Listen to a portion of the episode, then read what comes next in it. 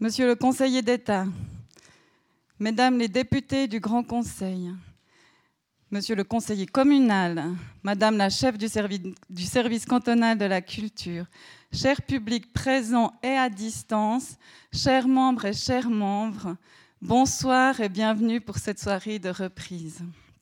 C'est une vraie émotion de vous revoir à nouveau, même si c'est un peu un crève-cœur d'avoir dû dire non à certaines personnes qui nous voient peut-être en direct, que je salue. Effectivement, c'est une nouveauté. Nous avons mis en place ce système de live stream qui est exceptionnellement gratuit ce soir. Merci aussi à nos invités sur scène, Léonora Miano et Pascal Chouvet, qu'on présentera plus en détail après. Merci, chère Léonora, quand même un merci particulier d'être venu du Togo en ces temps où c'est si difficile de voyager. Vraiment, merci mille fois. Et votre présence revêt une force symbolique particulière après ces longs mois de fermeture. En effet, la force d'élargissement de votre voix puissante nous rappelle à combien, tout le temps combien la culture est essentielle pour œuvrer à une refonte du monde, une refonte qui apparaît plus nécessaire que jamais aujourd'hui. Samedi 8 mai prochain, il sera aussi question de la nécessité d'inventer de nouveaux récits pour repeupler différemment nos territoires, avec une journée consacrée à l'écoféminisme. Il y aura le vernissage d'une exposition de Myriam Silid qui sera visible de 14h à 17h, puis une conférence d'une sociologue belge, Bénédicte Zitouni, à 17h15. Et la soirée de ce soir prend place dans le cadre de la quatrième édition du Printemps culturel, qui n'aura jamais aussi bien porté son nom, consacré au Sahel, et de la semaine d'action contre le racisme. Je tiens à remercier extrêmement vivement ces deux partenaires qui nous sont chers, qui œuvrent de manière fabuleuse dans notre canton, avec des programmes vraiment incroyables, fabuleux, qui démultiplient les points de vue. Et un merci particulier à Sarah Banizadre, la coordinatrice de ces deux événements. Merci Zara, vraiment beaucoup.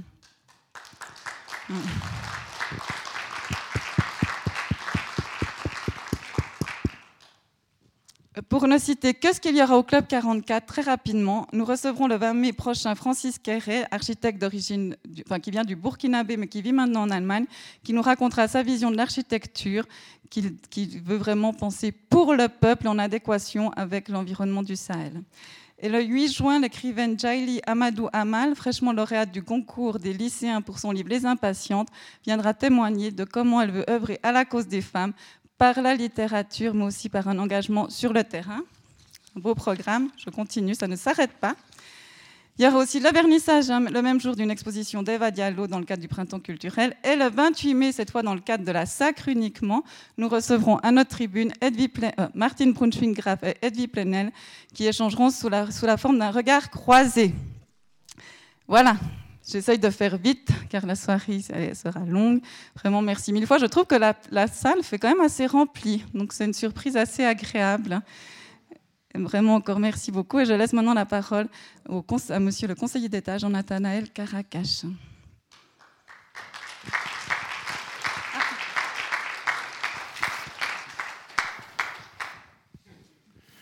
Merci, bonsoir. Les salutations ont été faites. Je m'y y associé avec, euh, avec beaucoup de bonheur. Vous savez, ce n'est pas sans une, euh, sans une certaine émotion que je m'exprime ici ce soir. D'abord, il y, a, y a le lieu. On ne s'exprime pas ici sans un profond respect pour ce Club 44 qui est né dans l'horreur de la guerre la plus meurtrière que l'humanité ait jamais connue.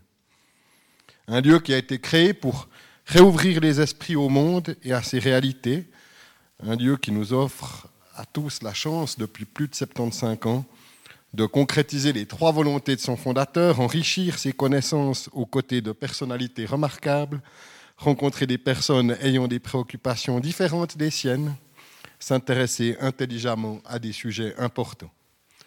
C'est un vrai espace de liberté et de création unique et insolite qui contribue au caractère particulier de cette ville de La Chaux-de-Fonds, cette fille du siècle des Lumières, entièrement reconstruite suite au grand incendie de 1794 et qui est inscrite depuis 12 ans maintenant au patrimoine mondial de l'humanité pour son urbanisme horloger.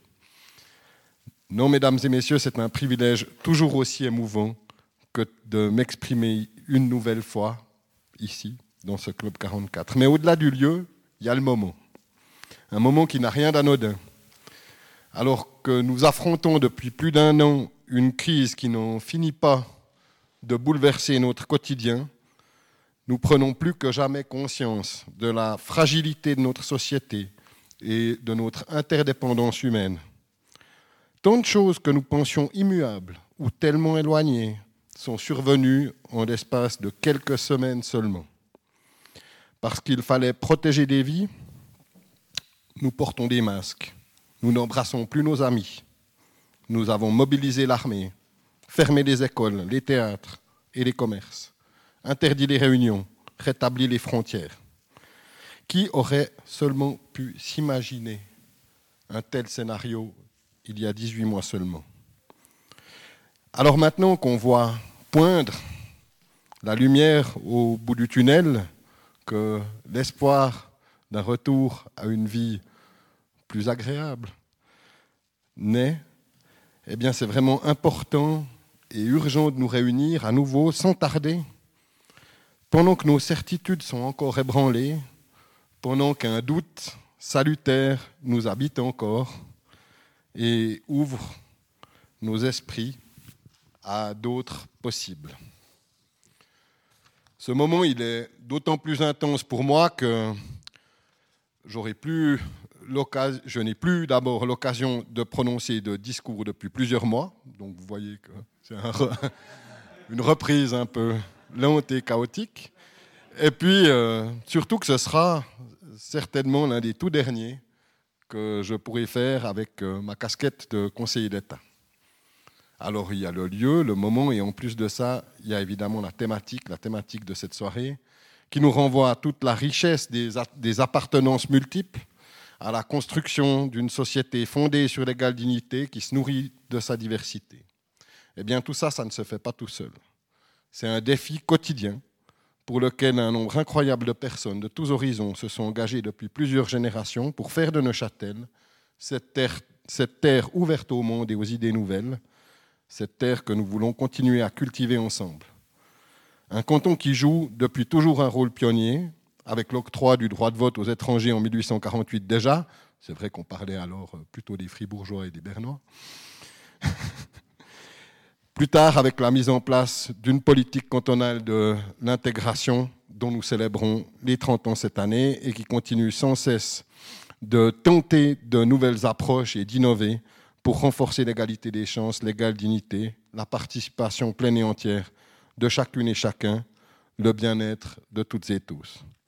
Je suis fier d'être d'ici, ce canton qui m'a donné la chance de lui offrir huit années de ma vie justement parce qu'à Neuchâtel, on peut s'appeler Caracas et devenir conseiller d'État. Et même si je vais passer le témoin dans quelques jours, je vais continuer à m'engager en tant que citoyen pour continuer à construire ce vivre ensemble et heureux. Parce que, mesdames et messieurs, comme je le disais, ça ne se fera pas tout seul.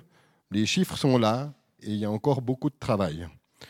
Même si certaines et certains s'indignent et s'offusque que l'on puisse parler de racisme et de discrimination en Suisse et à Neuchâtel, les enquêtes prouvent bien que cette bête immonde est bien là parmi nous. Et elle aime plus que tout les temps de crise. La dernière enquête de l'OFS, qui porte sur l'année 2020 sur le vivre ensemble en Suisse, qui présente tous les deux ans une image des enjeux soulevés par la cohabitation et qui renseigne sur les questions de diversité, de racisme et d'intégration, nous montre que même si 64% de la population estime positive l'intégration des migrants, eh un tiers se sont dérangés par la présence de personnes perçues comme différentes. Un autre euh, chiffre symptomatique et significatif, 32% de la population considère avoir été victime de discrimination ou de violence. Alors même si l'égalité est inscrite dans nos constitutions et dans nos lois, elle n'est jamais pleinement réalisée ni totalement acquise. C'est à nous qu'il appartient de la nourrir, de lui donner sens, qu'elle soit cette boussole qui nous oriente et qui détermine nos choix de société. Battons-nous pour une politique d'intégration fondée sur la réciprocité, qui valorise les appartenances multiples et qui rend possible la pleine participation de chacune et chacun. Mesdames et messieurs, plus que tout autre, ce lieu nous rappelle que le repli sur, soi, c'est l'assurance de la mort, et à Neuchâtel, nous voulons vivre. Alors battons-nous pour faire de notre canton un lieu dans lequel on s'appuie sur la rencontre des idées, des cultures et des talents pour imaginer et construire ensemble la société de demain. Je vous remercie de votre attention et je vous souhaite une excellente soirée.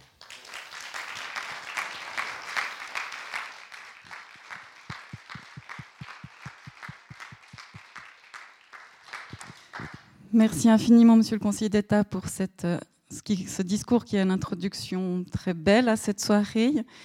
Je donne la parole maintenant monsieur, au monsieur, le conseiller communal Théo Bregnard. Je suis désolée, j'ai inversé le protocole. C'est aussi ces mois de fermeture. Mes excuses. Merci. Du coup, les salutations ayant été faites, euh, je commencerai directement, pas par la deuxième page, mais la première quand même. En premier lieu, je tiens bien évidemment à accueillir euh, Madame Leonora Miano dans notre belle ville cosmopolite qui s'est construite euh, grâce à son ouverture au monde et aux communautés étrangères qui composent aujourd'hui plus de 30% de la population. C'est important de le rappeler. Et pour ceux qui connaissent son histoire, il y a évidemment en premier lieu la communauté portugaise qui a marqué cette ville avec environ 10% de la population. Ensuite, les Italiens qui ont aussi marqué cette ville. Et ensuite, devant les Français, devant les Espagnols qui ont aussi marqué cette ville, eh bien, la communauté africaine. Alors j'hésite parfois à les regrouper dans la communauté africaine, mais si je l'ai fait ce soir et si je l'ai fait parfois, c'est pour montrer combien ils sont présents dans notre société et combien il s'agit aujourd'hui de peut-être mieux les connaître et les reconnaître.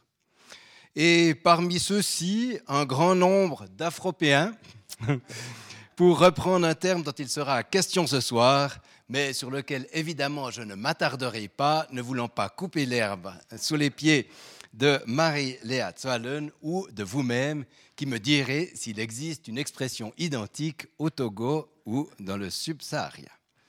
Ensuite, ben, comme M. Caracas, très heureux d'être là, en présentiel, un terme qu'on n'aurait pas imaginé exister, tant la culture, pour nous tous, ne peut se faire, à mon sens, qu'en présentiel.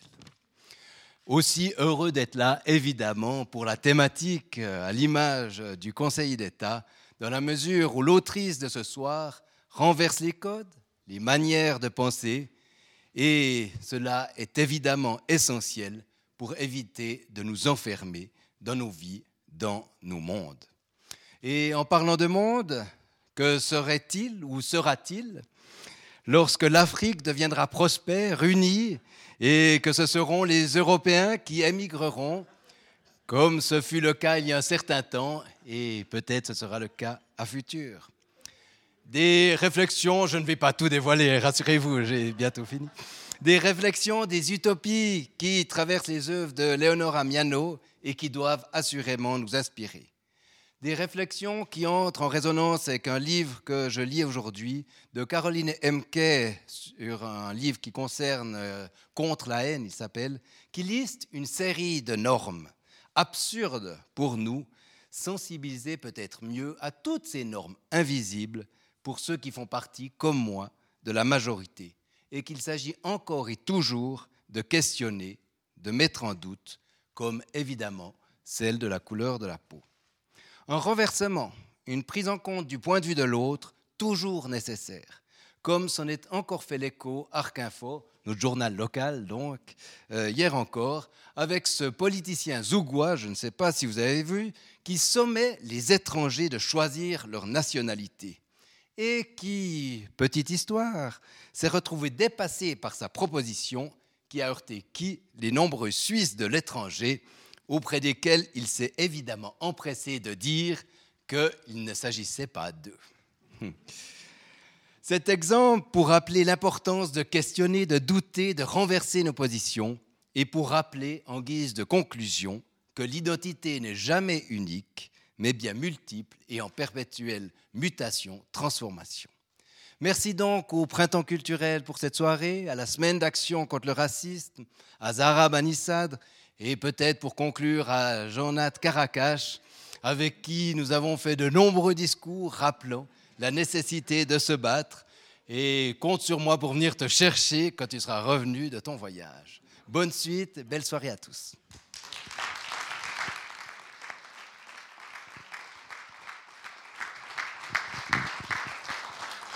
Merci beaucoup, monsieur le conseiller communal, pour ces mots inspirants. C'est un peu l'essence du Club 44, de faire bouger ses représentations, de penser contre soi-même.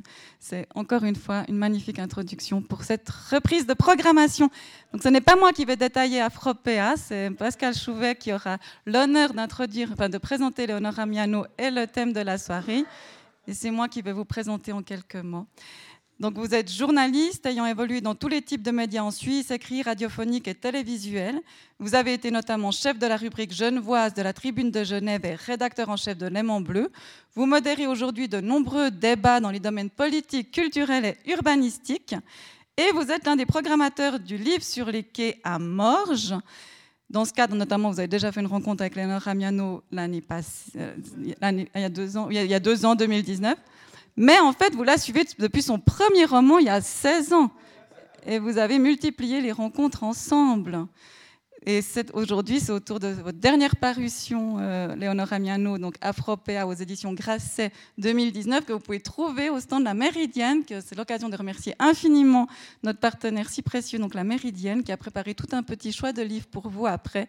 Merci vraiment Chantal d'être présent aujourd'hui. Et euh, donc je vous laisse présenter Afropéa, ce nouveau territoire, une invitation d'une très grande intelligence, vraiment à toutes et tous se réinventer. Je vous souhaite une très belle soirée. Merci beaucoup. Merci infiniment et merci euh, aux autorités aussi pour ces paroles euh, pleines de sens et, qui ont très très bien ouvert la soirée de ce soir. Léonora Miano, vous êtes née à, à Douala au Cameroun, vous arrivez en France en je le dis en Suisse ou en français? En 1991 en Suisse et 91 en français. Pour étudier la littérature américaine, vous publiez votre premier roman en 2005, L'intérieur de la nuit, récompensé par de très nombreux prix. L'année suivante, Contour du jour qui vient reçoit le Goncourt des lycéens. En 2008, c'est Afropéan Soul et Tel des astres éteints, roman afropéen. Et eh oui, déjà. Prix Femina 2013 pour la saison de l'ombre. Je citerai encore le diptyque Crépuscule du tourment en 2017-2018. Rouge impératrice en 2020. Il y a été fait référence il y a un instant. Euh, ça, c'est pour les romans. Et au chapitre des essais et conférences, Habiter la frontière en 2012 et Marianne et le garçon noir en 2017. Il y aura encore beaucoup de choses à dire. En septembre dernier, vous avez donc publié chez Grasset Afropéa, Utopie post-occidentale et post-raciste. C'est un on voit bien que cette euh, question afropéenne, elle vous occupe depuis des années, notamment avec les deux publications de 2008 dont je parlais tout à l'heure, qui font directement référence. Est-ce que ce, euh, cet essai récent euh, correspond à un besoin de théoriser? Est-ce que c'était le moment d'essayer de, de, structurer la pensée autour de cette situation afropéenne? Bonsoir à toutes et à tous, merci d'être là. Euh, c'était en tout cas euh, une tentative pour structurer la pensée autant que je sois capable de le faire, parce que je sais que je n'ai pas euh, vraiment une écriture analytique, mais je suis quelqu'un qui pense, et je suis quelqu'un qui a été très tôt autorisé à dire ce qu'elle pensait, et qui donc aime le, faire. Voilà, j'aime dire ce que je pense. Et quelquefois, il y a, il y a des choses qu'il faut exprimer de façon un peu directe. On ne peut pas les faire dire à des personnages. On peut pas. Le roman n'est pas le lieu. Donc voilà. Euh, sur une question qui m'importe parce que voilà, je, me sens proche euh, des Afropéens, même si je n'en suis pas une moi. J'ai mis au monde une personne qui se définit comme ça, et donc euh, le destin de, cette, de ce petit groupe humain m'intéresse. Alors on va voir d'où vient ce mot et pourquoi il vous intéresse autant. Je me suis demandé si ce livre n'arrivait pas aussi à un moment où, où l'élan partageur euh, des années 90, euh, au moment où vous, vous découvrez ce, mhm. mot, Afropéa, euh, si le, fait que ça... On baisse la garde d'une certaine manière, hein, vous a pas aussi incité à, à remettre une compresse, si j'ose dire? C'est vrai qu'on a le, sentiment que la progression n'a pas été exactement celle qu'on prévoyait. Euh, quand je suis arrivée en France en 1991, en dépit de tous les problèmes qui pouvaient se poser dans la société et qu'on connaissait, on avait quand même l'impression plutôt qu'on allait vers une société de, de, brassage, mais de brassage choisi assumé, heureux. Et finalement, c'est pas tellement ça qui se passe. Euh, et si c'est pas tellement ça qui se passe, euh, on y est peut-être un peu pour quelque chose, parce que euh, les jeunes gens que l'on voit aujourd'hui et dont la manière de militer nous agresse, dont le langage nous surprend beaucoup, eh ben, ils sont plus jeunes que nous. Alors c'est à nous de nous demander pourquoi ils ne veulent pas nous ressembler. Hein, pourquoi ils ne veulent pas nous ressembler? Pourquoi ce que nous proposons ne les séduit pas? À quel moment avons-nous failli? À quel moment n'avons-nous pas été là, assez présents, assez clairs pour euh, voilà, dire que nous avions euh, un projet euh, enthousiasmant? Et peut-on leur reprocher aujourd'hui de reculer? Ils sont plus jeunes, donc il faut se remettre en question. Et c'est ma contribution à cette réflexion. Je pense que si on veut euh, avoir une conversation avec euh, ben, cette jeunesse, il faut lui dire comment on voit les choses, lui dire pourquoi on pense que certaines de ses positions sont peut-être des égarements, voire des impasses. Et j'ai voulu écrire un texte non académique dans lequel euh, je convoque ma propre expérience pour que ce soit euh, plus simple de se l'approprier. commençons peut-être par euh, l'histoire du mot afropéa. C'est David Byrne, le fondateur du groupe de Talking Heads, qui l'invente au début des années 90. Et vous, vous le découvrez en fait aussi dans le début des années 90 avec un groupe euh, qui s'appelle Zap Mama, dont les fondatrices, ces deux sœurs, euh, les sœurs Dawn, se présentent, elles, comme afropéennes. Et à partir de là, j'ai l'impression que c'est inscrit en vous, que, ça veut vraiment dire quelque chose. Oui, ça m'a beaucoup touché, ça m'a beaucoup touché. Alors, je suis quelqu'un qui aime beaucoup la musique, et il se trouve qu'effectivement, au début des années 90, ce terme était surtout employé par des, artistes de musique. Mais la manière dont les, sœurs euh, Marie et Anita Dawn habitaient euh, euh, euh, ce qu'elles présentaient comme leur identité m'a beaucoup touchée parce que j'y voyais vraiment quelque chose de, de fédérateur, quelque chose qui, qui, qui, essayait de dépasser le, le conflit, hein, le conflit historique qui existe entre deux grandes régions du monde qui se sont mal rencontrées peut-être, euh, mais qui ne seront plus séparés de façon objective, même si euh, on peut avoir envie. Moi, j'ai de grands rêves de puissance pour l'Afrique, mais j'imagine pas quand même qu'elle cesse de faire partie du monde. ce n'est pas ce que je lui souhaite. Euh, donc voilà. donc je, je, sentais ça chez elle et c'est vrai que j'ai trouvé, comme disent les jeunes aujourd'hui, que c'était très inspirant. Mais d'une manière générale, au début des années 90, euh, la, musique était vraiment un vecteur de ce ah mélange, de ce partage. et, j'ai l'impression que de ce point de vue-là aussi, on a beaucoup baissé la garde. Euh, ça allait au-delà de l'Afrique d'ailleurs. Hein. Le klezmer était omniprésent. il y avait un certain nombre de musiques euh, qu'on appelait les, musiques du monde. j'ai l'impression que ça a beaucoup disparu, ça. Ah, moi, je sens des choses très identitaires, même dans la musique aujourd'hui. Et quelque chose qui pour moi euh, n'a pas lieu d'être. Je crois que quand on est artiste, au moment où on crée, on peut faire de la politique après, hein. on peut faire de la politique même euh, tout le temps, mais au moment où on travaille son art, on ne peut pas avoir de, de barrière. Duke Ellington est Duke Ellington parce qu'il a écouté la musique classique européenne sans se dire ces gens sont de méchants colons et esclavagistes. Non, c'est de la musique il est musicien, il a une âme de musicien. Et donc, peu importe d'où vient le son, c'est ça qui va l'intéresser. C'est ça. Il va entendre un appel et il est nécessairement influencé par les grands compositeurs européens qu'il a écoutés. La musique de Duke Ellington est particulière pour ça. Euh, je pense que même pour être, euh, si on veut imaginer euh, des, situations humaines les, les, plus tragiques, je crois que à l'époque de l'esclavage dans les Amériques, dans la Caraïbe, l'esclave qui avait une âme de musicien, quand il entendait le piano dans la maison du maître, eh ben, il écoutait. Parce que c'est comme ça. Et inversement, l'esclavagiste qui a une âme de musicien, quand il entend le chant de l'esclave, eh ben, il écoute. Et ça reste en lui. Ça reste en lui et ce chant sera entendu dans la musique qu'il créera ensuite. C'est comme ça. Donc quand on est artiste, on, sait ça. On sait qu'il y a un endroit où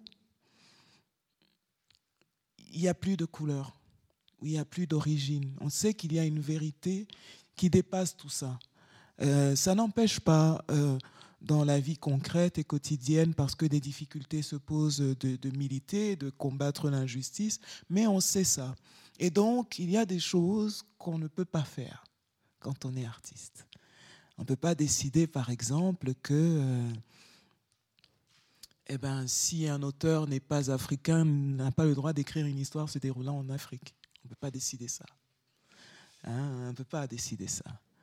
Euh, on ne peut pas décider que euh, si un musicien n'est pas africain, il n'a pas le droit de s'inspirer de, de, musiques africaines qui l'ont touché et qui ont changé son univers. On ne peut pas faire ça. Donc, et ça, c'est le, le, le, défaut, le, grand défaut qu'on voit aujourd'hui, c'est que les, gens ont de telles approches qui, pour moi, euh, sont absurdes quand on est un créateur. On ne peut pas euh, fonctionner comme ça. Mais, encore une fois, euh, il faut qu'on se demande pourquoi ils sont comme ça alors que pendant des siècles et des siècles, dans toutes les situations humaines imaginables, les artistes ont fonctionné différemment. Pourquoi aujourd'hui on, assiste à ce que, à ce que l'on voit. Ça vient pas comme ça. Donc on a fait quelque chose, on a mal fait quelque chose pour que ça arrive. Et il faut trouver ce qu'on n'a pas bien fait. Il faut trouver. On y reviendra, on parlera d'appropriation culturelle tout à l'heure. Ah, mais ça, votre livre commence par cette phrase, en préambule, indiquez ceci. Je ne suis pas une, Afro une afropéenne. Par contre, euh, votre fille l'est, et vous écrivez qu'elle est tellement française que parfois vous la trouvez exotique. Oui, parce que cet enfant est tragiquement française et je n'ai rien pu faire pour, pour juguler le phénomène. Elle vit euh, à Berlin depuis plusieurs années et je me souviens que la, première année de, de, son installation là-bas, elle cherchait euh, voilà, des, petites choses pour, euh, pour euh, s'installer. Et donc, comme, font souvent les jeunes, bah, elle achetait euh, de seconde main. Donc, la rendez-vous avec quelqu'un qui, qui, vendait donc quelque chose dont elle avait besoin. Le rendez-vous était pris en allemand, la, la, conversation avait eu lieu en allemand. Et donc, elle arrive sur, sur, sur les lieux du rendez-vous. Et à sa manière de dire bonjour, le type a su tout de suite qu'elle était française, et lui aussi d'ailleurs l'était, parce que, parce que Berlin est envahi par les Français. Et donc oui, elle est, elle est née euh, en France, elle a grandi euh, dans l'Est parisien, et c'est une euh, petite Française de l'Est parisien, et je n'y peux rien, c'est comme ça, c'est son identité. Paris, c'est la maison. Quand il se passe quelque chose de tragique en France, elle est meurtrie. Euh, même si elle a quitté son pays en disant Maman, je m'en vais, ce pays est raciste. Parce que c'était ça la raison? Euh, et c'est pas du tout que l'Allemagne, euh, qu'il n'y ait pas de racisme en Allemagne, mais ce qui fait souffrir nos enfants euh, quand ils sont d'un pays donné, c'est de devoir affronter le racisme des leurs, le racisme de leur famille. Parce que c'est ça. Ceux qui te refusent, en réalité, ce sont les tiens. Et c'est une euh, c'est un affrontement très violent sur le plan intime. Tandis que quand tu es étranger, tu t'attends quelque part à ce qu'on te demande d'où tu es, pourquoi tu es là et pourquoi tu parles comme ça. Quand tu es chez toi, tu ne peux pas l'accepter. Et voilà. Donc euh, la vie est plus facile. Alors elle me dit souvent d'ailleurs que même en Allemagne, quand on lui demande d'où elle vient, ce sont les Français hein, qui lui demandent. Qui Français qui se font décidément pas à l'idée que d'autres existent. Alors pour qu'on soit, qu'on soit sûr de, de, parler tous de la même chose, question extrêmement simple, qu'est-ce qu'une afropéenne, qu'est-ce qu'un afropéen? Ah. Alors, euh, est afropéenne une personne européenne par son vécu, sa culture, euh, son, toute son expérience du monde, mais qui a une ascendance africaine subsaharienne, laquelle ascendance d'ailleurs a une influence plus ou moins importante sur la culture, hein, parce que ça dépend, ça, des parents, des parents qu'on a eus. Il y a des parents qui n'ont pas vraiment transmis de culture spécifiquement africaine, et puis il y a des parents chez lesquels euh, c'est beaucoup plus marqué. Mais les Afropéens, c'est ça, ce sont des Européens qui ont une ascendance euh, africaine à laquelle ils tiennent souvent et qu'ils ne veulent pas euh, congédier et qu'ils ne peuvent pas souvent congédier parce qu'elle est écrite sur leur corps. Ce qu'il y a quelque chose aussi dans le phénotype qui récuse toute possibilité d'amnésie. C'est-à-dire que, et que, par exemple, la police hein, décide assez souvent que c'est signifiant. Cette apparence-là est signifiante. Donc, effectivement, euh, il faut faire quelque chose aussi de cette apparence qui est signifiante. Il faut lui donner euh, euh, non seulement un contenu, mais une manière d'exister avec tout ce qu'on est par ailleurs. Et c'est, être afropéen, c'est aussi tenter euh, d'inventer ça, hein, cette euh, euh, double appartenance, avec quand même le caractère européen très marqué, qui est le plus marqué. Est-ce que l'afropéen ou l'afropéenne, c'est pas finalement celui qu'on essaye toujours d'obliger à choisir entre son appartenance et sa filiation? Ah oui, mais ça, c'est de, tout ce qu'on appelle les métis, entre guillemets. On veut toujours, euh, il y a toujours une espèce de, comment dire, euh, de, de, suspicion sur euh, la loyauté hein, de ces personnes. Et donc, dès que vous vous présentez en disant que vous avez double culture, double appartenance, tout ça, tout ça, on, vous, on veut être sûr de votre loyauté, mais de part et d'autre d'ailleurs. Hein. Euh, donc on vous somme de choisir, on vous somme de choisir, euh, euh, d'ailleurs en vous posant des questions, oui mais s'il y avait la guerre, tu choisirais quel côté? Ben, Le truc c'est qu'il ne faut pas qu'il y ait la guerre, sinon sinon il y a une part de moi qui va mourir. c'est ça. Donc oui, en, général les personnes qui sont comme ça,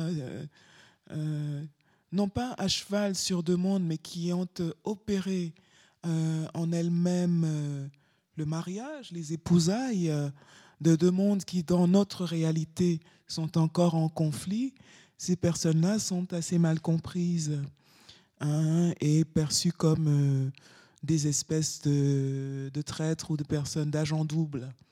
Hein. ce sont des agents doubles, ils sont là pour la partie adverse, travaillent pour la partie adverse.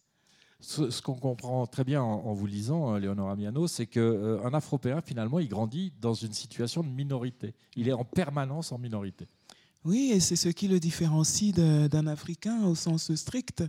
C'est-à-dire que quand vous grandissez en Afrique subsaharienne, en dehors de quelques pays qui ont une histoire bien précise, je pense à la Mauritanie ou à l'Afrique du Sud, par exemple, quelques autres pays où la question de la race a pu se poser, mais en général, euh, bah, la couleur de votre peau n'a aucune signification. Ça ne veut rien dire. Euh, je dis souvent d'ailleurs que personne n'est noir puisque tout le monde est noir en Afrique. Tandis que quand vous êtes noir en Europe, vous êtes obligé de l'être puisque vous êtes en minorité et que votre présence est donc remarquable et que des gens décident que non seulement elle est remarquable, mais qu'elle signifie quelque chose. Elle signifie quelque chose au-delà au -delà de vous, sans même que vous ayez agi. Il y a déjà toute une série de représentations dont les gens ne sont même pas conscients euh, de les porter et de les transmettre, qui décident à votre place de ce que vous serez dans cette société. Donc ça fabrique forcément des sensibilités différentes. la, jeune fille que j'étais euh, en 91, j'avais 18 ans en arrivant en France, n'avait absolument aucun complexe. Mais alors absolument aucun. Et, pendant longtemps, je ne me suis même pas rendu compte que des gens étaient racistes vis-à-vis de moi. Il fallait vraiment me le dire très violemment, sinon je ne m'en apercevais pas tellement, je n'y pensais pas. Je me disais juste que c'était des gens qui étaient mal lunés, c'était des gens malheureux. Je pensais à tout sauf au fait que vraiment on avait envie de me repousser parce qu'on était raciste. Pendant très longtemps, je suis allée euh, acheter ma baguette chez la même boulangère qui me donnait tous les jours, hein, tous les deux jours, la seule baguette cramée qu'elle avait. Et moi, avec opiniâtreté et grande politesse, je lui disais Non, madame, une baguette moins cuite. Mais j'ai fait ça très longtemps. Et il m'a fallu du temps pour me dire Mais en fait, elle ne voulait pas que je vienne. mais j'y pensais pas, je m'en foutais tellement. Puisque j'étais moi et que je venais d'un endroit où euh, j'avais été très valorisée. J'étais d'abord une personne, je n'étais pas euh, la couleur de ma peau, donc je ne pensais pas à ça. Mais pour quelqu'un qui a grandi en situation de minorité, ça, ça devient tout de suite ce que les jeunes appellent aujourd'hui une microagression. Alors que pour moi, c'est mais c'est très intéressant par bah rapport à ce que vous disiez de votre fille tout à bah l'heure, hein, qui, part en Allemagne parce qu'elle trouve que la France est, raciste. Le fait de, grandir en situation de majorité ou de minorité, ça change à ah, ce point les barrières mentales? Ça change tout. Parce que quand vous grandissez en situation de majorité, et faites l'expérience, vous qui êtes en situation de majorité, quand vous grandissez en situation de majorité, vous vous projetez spontanément dans tout, dans tout ce qui existe comme expérience humaine. Tout peut vous appartenir, parce que vous êtes d'abord une personne. Mais quand vous appartenez à une catégorie minorée et qui est toujours euh, vue euh, euh, par vraiment le, plus petit, la chose la plus réductrice, ben vous vous réduisez. Vous vous réduisez et le monde n'est plus à vous. Moi, à 18 ans, le monde m'appartenait. J'avais vraiment et en plus, comme j'étais plutôt euh, bonne élève, j'étais brillante, je n'avais pas de complexe, hein. j'étais souvent meilleure que mes, camarades français. Alors, il y a eu quand même du racisme à l'université, puisqu'il y avait des groupes de niveau, et comme j'arrivais d'Afrique, on m'a mise dans le plus mauvais, sans me faire passer les tests. Mais euh, alors ça, ça a été en première année. Et chaque fois que mes professeurs entraient et que je parlais, ils me disaient, mais qu'est-ce que vous faites dans ce groupe? Il y avait dix groupes, j'étais dans, dans, le groupe 9, on m'avait laissé une petite chance. Mais l'année d'après, j'étais dans le groupe 1, j'étais à ma place, sans avoir fait d'esclandre ni rien, c'est juste qu'on a remarqué qu'en fait, euh, voilà, on l'a mal orienté. Et j'en ai pas fait une maladie. Ça n'a pas fait baisser mon niveau, j'ai étudié euh, parce que j'étais venu faire ça. Hein, c'était pas mais pour quelqu'un d'autre qui aurait été fragilisé par euh, de nombreuses vexations déjà, qui aurait, été, euh, qui aurait grandi dans un environnement où il n'y a pas de représentation euh, de soi-même. Quand vous grandissez en Afrique, vous savez, les, enseignants, les médecins, les ministres, ils ont votre tête. Hein. Donc vous savez que vous pouvez être tout ça les, crapules et les gens nobles, ils ont votre visage. Donc vous savez qu'un humain est tout. Euh, quand vous, vous, grandissez en situation de minorité, souvent vous ne voyez pas le reflet de vous-même euh, partout. Et donc ça change bien sûr la manière dont on se construit et la manière dont euh, on habite le monde. Et c'est pour ça que ce que donnent les parents, la force que les parents ont est très important. C'est très important. C'est intéressant parce que, une question un peu provocante, encore, vous vous prénommez Léonora, mhm. c'est vos parents qui ont choisi. Vos sœurs s'appellent Astrid et Daphné. Exact. Pas très africain tout ça. Ben on a été colonisés. Mes grands-parents s'appelaient, euh, euh, mes grands-parents euh, paternels s'appelaient William et Joan. Et comme les, Français ne savaient pas dire Joan pour ma grand-mère, ils l'appelaient Johnny. Et donc, sur l'acte de naissance de mon père, le prénom de sa mère, c'est Johnny. Parce que les Français qui sont arrivés bon dernier au Cameroun, après les Anglais et les autres, bah, avaient décidé que décidément John, c'était un peu trop pour eux. Et du côté maternel, mes grands-parents s'appelaient euh, euh, Jean-Baptiste et Régine. Donc euh, voilà, c'est aussi ça nos identités. Hein je viens du sud du Cameroun, qui n'est pas un territoire islamisé, mais plutôt évangélisé. Et donc, voilà, nous avons des prénoms euh, européens, nous sommes culturellement hybrides, c'est comme ça. On mange beaucoup de manioc, euh, qui est une denrée euh, venue d'Amérique du Sud dans les navires de traite. Hein. C'est comme ça que le manioc est arrivé en Afrique, d'où il n'est pas originaire, mais où il a été approprié par les, les, les, populations, se le sont tellement appropriés qu'aujourd'hui, on ne peut pas le leur retirer peu importe la manière dont il est venu. Donc c'est comme ça pour, pour nos prénoms aussi. Et puis c'est un bon moyen de rappeler que tous les subsahariens ne sont pas sahéliens ni musulmans. Absolument. c'est que, ce que souvent on oublie en France. Parce que pour les Français, euh, l'Afrique c'est un grand Sénégal. Comme le Sénégal est leur première et colonie. Éventuellement un Mali. Voilà, absolument. C'est le Sénégal et le Mali qui sont. Euh, donc si on ne s'appelle pas Fatou, euh, il y a un bug chez certains, ça, ça craque un peu. Et Léonora, c'est vrai que euh, voilà, c'est pas Gisèle, hein, Léonora, ça, tout de suite. Euh, mais ça ressemble à ma mère, Léonora. Hein, c'est elle qui l'a choisie. Et euh, alors, je lui ai demandé où elle l'avait trouvée. Maman était fan de Liz Taylor. Et dans un, de ses, dans, film, Liz Taylor jouait une Léonora. Voilà, c'est comme ça. Ma sœur s'appelle Daphné parce qu'à une époque, quand maman était plus jeune, elle lisait beaucoup un écrivain qui s'appelle Daphné du Maurier. Voilà. Euh, et, donc la petite s'appelle Daphné. Pronom imprononçable à Douala dans les années 70. Euh, les gens n'y arrivaient pas. Hein. les gens n'arrivaient pas à dire Daphné. ma sœur s'est appelée de toutes les façons possibles et imaginables, sauf Daphné. Vous, avez dit à propos de, votre travail autour d'Afropéa qu'il avait pour but de renouveler les imaginaires. J'aimerais bien que vous nous expliquiez ce que ça veut dire et comment on s'y prend pour renouveler les imaginaires on a un peu d'audace. on se dit que le monde n'est pas achevé et qu'on peut encore euh, transformer les choses. Euh, disons que euh, la, question vraiment importante ici, c'était de voir comment on peut transformer la relation entre deux grandes régions du monde qui sont géographiquement proches finalement, qui sont historiquement, euh, comment dire, euh, liés et qui ont encore une relation euh, très asymétrique, donc peu satisfaisante, qui influe aussi sur la manière dont on se perçoit quand on appartient aux deux. C'est compliqué d'abriter à l'intérieur de soi deux énergies dont on a l'impression qu'il y en a une qui fait tout le temps du mal à l'autre. En général, quand c'est comme ça, on veut revendiquer seulement celle qui souffre. Pourtant, on sait qu'on ne peut pas divorcer de l'autre parce qu'elle nous constitue euh, à égalité hein, avec celle que l'on veut défendre.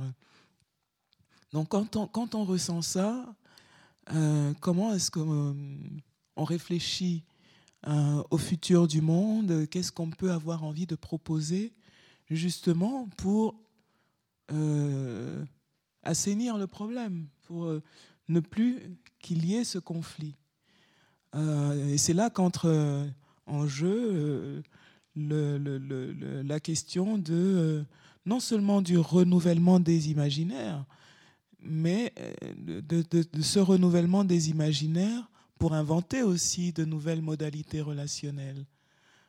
et comment est-ce qu'on peut le faire? Je pense que pour une personne afropéenne, en tout cas, qui a besoin de réclamer euh, de euh, appartenances saines, euh, c'est de revendiquer quelque chose qui permette à, l'une et à l'autre de s'épanouir. Hein. C'est de, travailler à faire en sorte que qu'il soit possible que les deux s'épanouissent, que aucune ne nuise à l'autre. Et quand j'ai commencé à essayer de l'envisager, ça m'est apparu tout à fait possible. Je pense même que ça se décide. Je pense que ça qu'il ne faudrait pas déracialiser les imaginaires? C'est pas simple à faire ah. ça.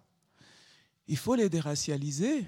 Euh, mais alors, c'est vrai que c'est pas simple à faire parce que euh, ça fait seulement quelques siècles hein, qu'on vit avec euh, la notion de race telle qu'on la connaît aujourd'hui, mais on a oublié, hein, on a oublié que l'humanité et toute l'humanité c'est beaucoup fréquenté avant, euh, sans que ce soit jamais un sujet. C'est-à-dire que même quand il y avait de la domination, ce n'était pas pour ça. Il y avait de la domination pour toutes sortes de raisons. Mais il n'était pas dit qu'une couleur de peau vous rendait inférieur. C'était pas ça. Ça, ça se crée à un moment très très précis de l'histoire, un moment qui est récent, mais ça se crée aussi, euh, comment dire, à travers des conquêtes tellement massives et qui réussissent. Parce que le, truc qu'on reproche à l'Occident, à l'Europe de l'Ouest en tout cas, c'est pas seulement d'avoir conquis le monde, c'est d'avoir réussi. Hein, elle a réussi, ce sont des, conquêtes qui ont réussi. Et pourquoi est-ce qu'elles ont réussi? C'est que elles ne se sont pas faites seulement sur le plan euh, matériel. Ce n'est pas seulement la guerre et, euh, la, rapine. Hein. c'est aussi la séduction. C'est aussi euh, un apport intellectuel qui s'est imposé. C'est-à-dire que on, peut vouloir réfléchir à cette question-là comme on veut, mais si on est honnête, euh, en dépit de la compétition qui fait rage aujourd'hui dans le domaine économique et où euh, euh, l'Occident a donc de puissants comment dire, concurrents, sur le plan épistémologique, c'est lui qui triomphe encore. C'est-à-dire que même quand il est combattu, il est combattu avec des armes qu'il a forgées. et il n'y a pas d'endroit de la planète qui soit euh, euh, intouché par une influence européenne.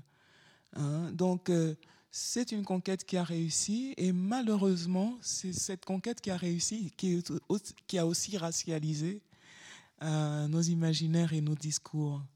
Donc, c'est ici qu'il faut travailler à faire refluer ces questions, mais pas en les niant comme on essaye souvent de le faire en, disant aux personnes qui se plaignent de racisme, oui, mais non, moi je ne vois que votre individualité. C'est pas vrai.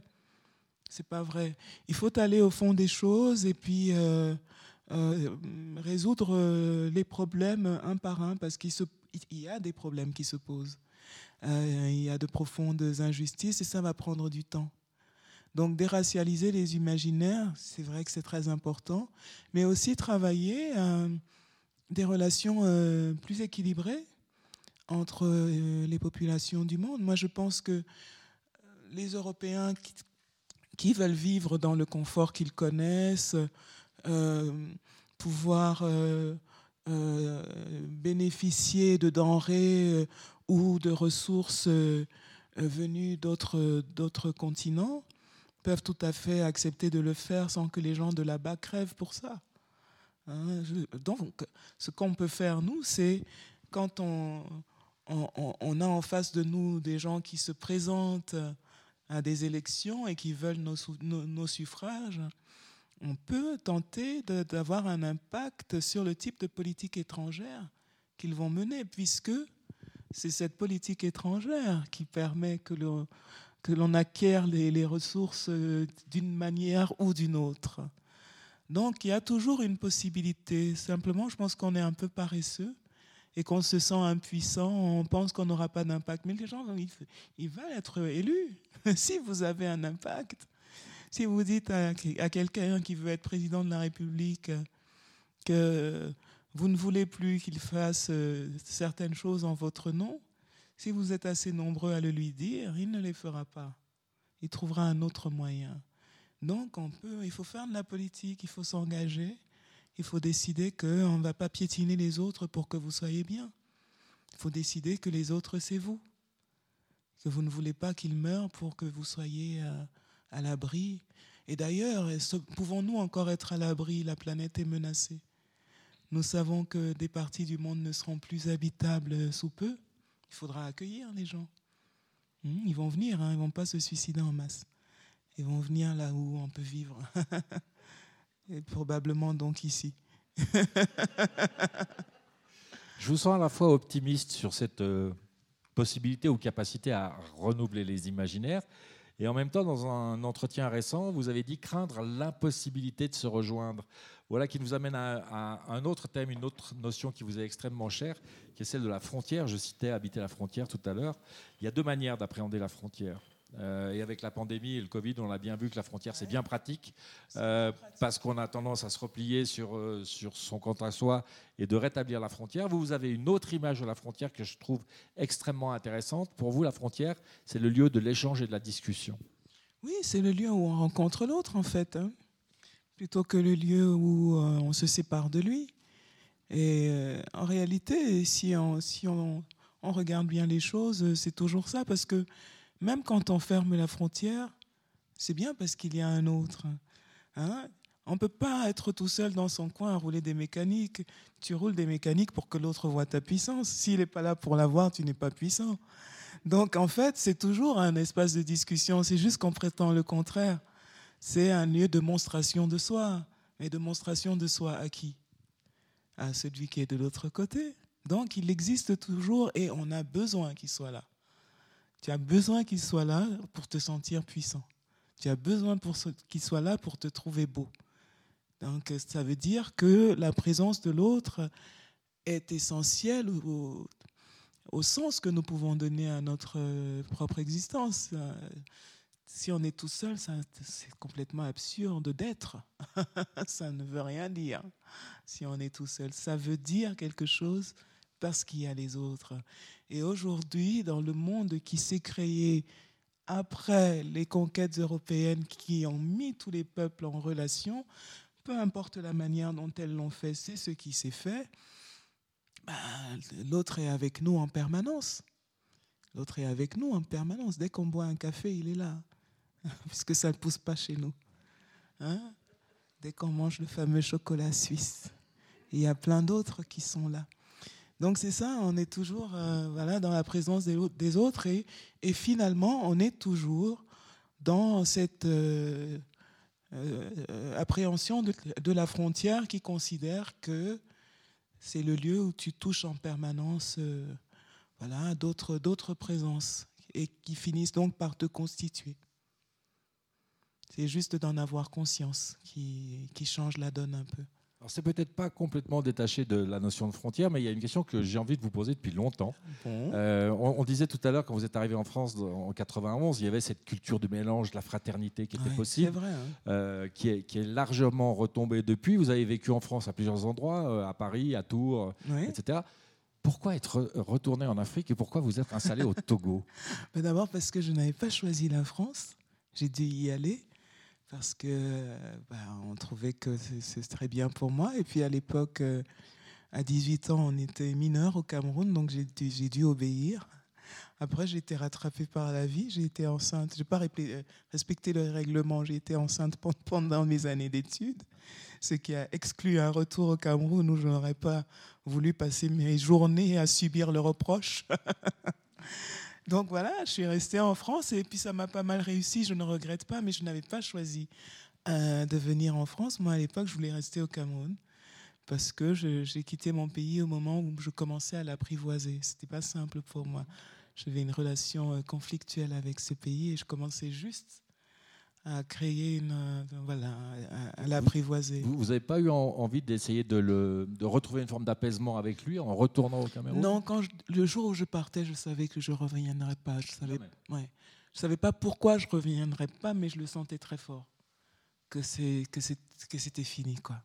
Et euh, euh, quand j'y suis retourné la première fois, j'ai ressenti ça à nouveau que voilà, c'était c'était mon pays natal, mais c'était pas ma destination dans la vie. Et il se trouve que euh, le Togo est un pays où je retrouve euh, beaucoup plus qu'au Cameroun. Euh, non, pas tellement même le Cameroun de mon enfance, c'est beaucoup plus précis que ça. Je retrouve là où j'habite, à Lomé, le quartier de ma toute petite enfance à Douala, et je le retrouve plus à Douala. Voilà, je retrouve exactement cette atmosphère exactement cette lenteur. Lomé est un gros village par rapport à, à Douala, qui est une métropole canaille. Euh, et c'est d'ailleurs sa fonction sur le continent africain. Les gens vont à Douala pour s'en canailler. Elle a cette réputation. Et voilà, je, mon énergie se déploie de manière très positive. Au Togo, j'y suis bien. Et je ne suis pas raquettée tout le temps comme je le serais au Cameroun.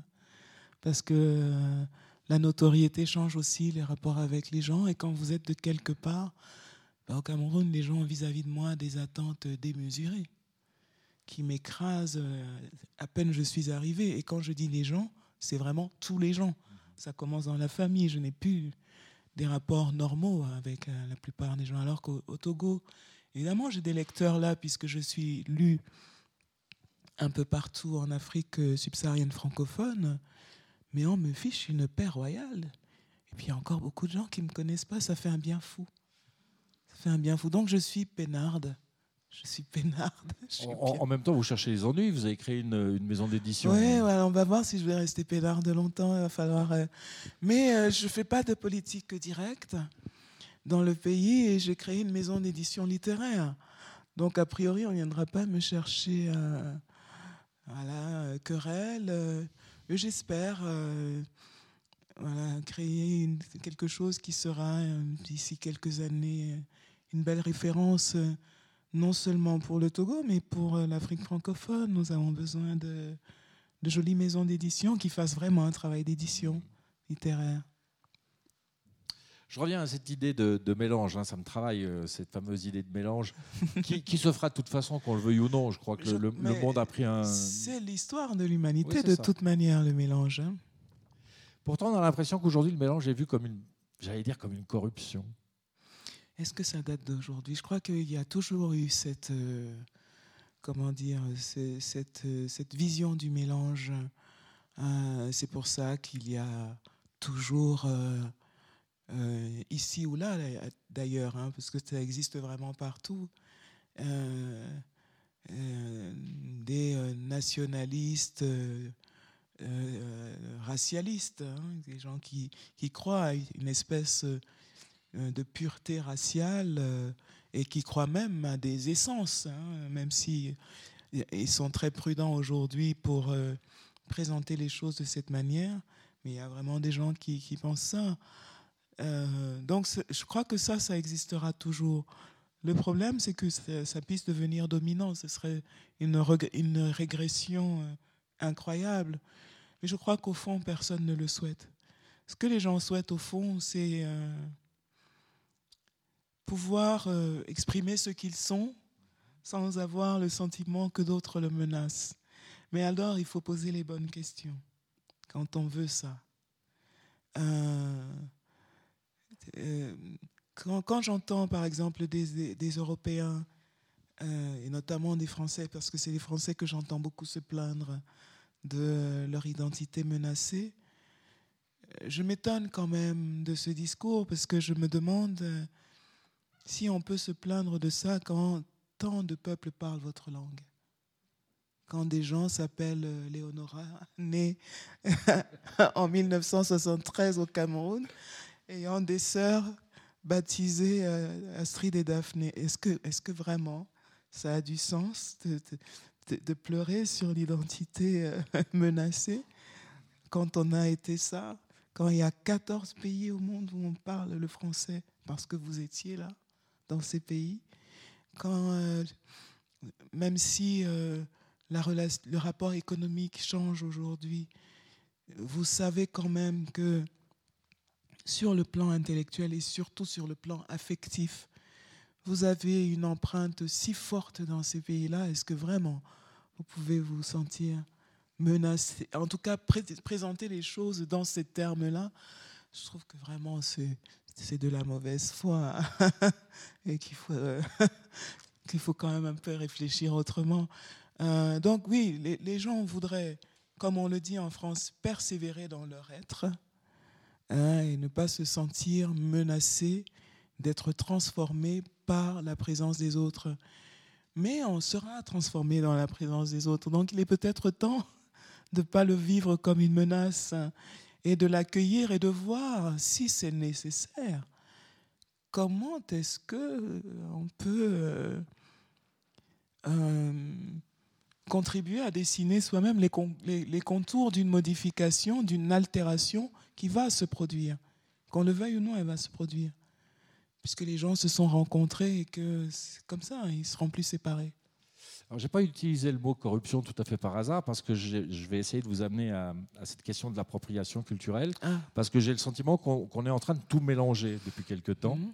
Je vais commencer par ce qu'il y a dans votre livre. Vous dites que tant qu'un acteur noir ne pourra pas incarner De Gaulle, le fait de voir Gérard Depardieu en Dumas est choquant. Je suis entièrement d'accord avec vous. Bah, Surtout dans la question, c'est que en France, on nous dit quand euh, les gens parlent de cette question de représentation des minorités, euh, notamment dans les fictions euh, filmées, qu'elles soient pour la télévision ou le cinéma, eh ben on vous dit que mais de toute façon, on est un pays où la couleur n'a aucune signification et où tout le monde devrait pouvoir tout jouer. Oui, d'accord. Sauf que tout le monde qui joue tout, c'est toujours le même tout le monde. Et c'est jamais les autres. donc c'est là que ça pose problème. Si c'est vrai, il faut montrer que c'est vrai. Hein, et si on montre pas que c'est vrai, c'est qu'en fait, on pense que c'est pas vrai. C'est en fait qu'on pense que c'est pas vrai. Et que euh, ce qui a le plus de valeur et ce qui est universel, c'est le blanc. Donc, si on pense ça, ok, il n'y a pas de problème, mais il faut réfléchir à ça. Pourquoi on pense ça? Pourquoi on le pense encore aujourd'hui? Pourquoi on a encore ces pratiques? Et comment on peut changer? Puisque en, réalité, cette pratique est en, contradiction avec le discours que l'on professe. Hmm?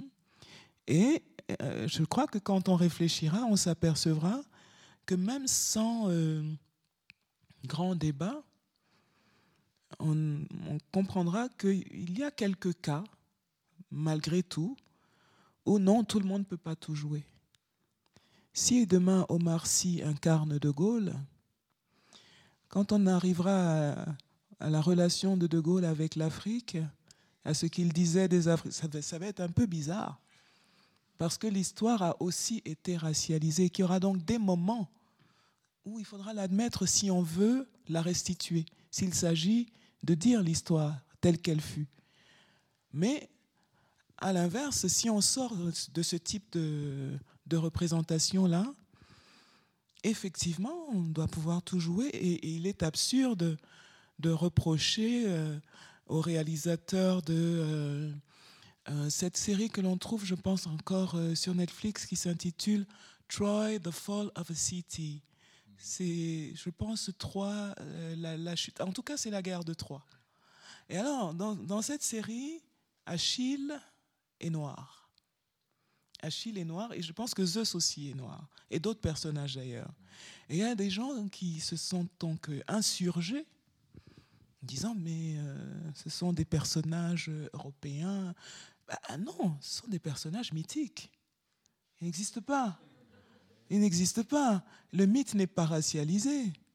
On ne peut pas savoir de quelle couleur est Zeus, même si on vous dit que c'est un dieu grec. C'est un mythe. Donc, et surtout, on, parle, euh, voilà, le temps mythique et jusqu'au Moyen Âge, les imaginaires mondiaux ne sont pas racialisés. Donc il n'y a pas de raison pour que Achille ne puisse pas être noir. Et donc, euh, moi j'aime beaucoup ce Troy, The Fall of a City, où tout le monde est là, en fait, et où c'est juste normal et naturel. C'est génial. Et dans ce cas, c'est tout à fait euh, défendable. On, est dans la fiction pure. Et il y a des tas d'occasions dans lesquelles on est dans la fiction pure. Et donc, euh, voilà, tout le monde peut tout jouer, oui, sauf quand on est dans des cas euh, précis. Donc, il faut le faire, il ne faut pas juste le dire, il faut vraiment le faire. Et ça, c'est très peu fait. Ça, c'est très peu fait parce qu'on ne permet pas encore que l'universel dont on parle soit véritablement incarné par tous. Et ça aussi, ça se décide. Ça se C'est pas très compliqué. Moi, je, comme auteur, j'ai écrit une pièce de théâtre euh, il y a quelques années qui raconte. Révélation. Euh, c'est dans la même, dans la même trilogie, mais c'est plutôt la pièce qui s'intitule Tombeau. Et en écrivant Tombeau, qui se déroule donc en grande partie dans un village africain, j'ai imaginé tout le temps euh, le personnage du gardien du village sous les traits d'un comédien asiatique que je connais. J'ai jamais pu le voir noir. je ne peux pas dire pourquoi, mais et ça me gêne pas Ça ne... Parce que finalement, pour une pièce qui se passe en Afrique à notre époque, on peut avoir un Africain d'origine asiatique. Il y a déjà des Chinois partout. Donc, fatalement, fatalement, on aura aussi ce faciès-là. Hein, et, il sera africain. Ce sera un phénotype africain parmi d'autres, de fait. Donc, finalement, mon imaginaire qui euh, mêle facilement les physiques et les couleurs, il, est déjà euh, dans le futur, quoi. Il est dans, et dans un futur proche. C'est intéressant parce que je voulais vous parler de, révélation pour qu'on comprenne bien votre, votre, façon de fonctionner. Parce que pour la mise en scène de révélation, qui est le premier volet de la trilogie Red in Blue, qui est une trilogie consacrée à l'histoire de l'esclavagisme, c'est important de le dire. Euh, vous avez choisi, vous avez même insisté pour avoir un, metteur en scène japonais, Satoshi Miyagi, parce que vous vouliez absolument éviter l'appropriation culturelle. Et j'ai presque envie de dire plutôt l'appropriation occidentale. Mais je voulais éviter deux choses en réalité. Euh, d'abord, j'aime le travail de Satoshi Miyagi. C'est la première chose qu'il faut dire. Et qu'il y a dans l'imaginaire japonais quelque chose euh, un rapport à la figure euh, du disparu, à l'esprit des morts, qui marchait très bien avec cette pièce aussi, qui fait parler les morts, qui fait parler des divinités et des morts. C'est ça les personnages de la pièce, c'est des dieux et des, et des trépassés. Mais au-delà de ça, effectivement, il m'est très vite apparu que euh, si je confiais le texte à un metteur en scène européen, son imaginaire de l'Afrique n'irait jamais jusqu'au sublime qu'il fallait pour cette pièce, parce qu'il n'est pas habitué à la penser comme ça. Et si je la confiais à un metteur en scène africain, euh, son imaginaire de l'Afrique risquait d'aller du côté de la revanche, qui ne convenait pas non plus à cette pièce.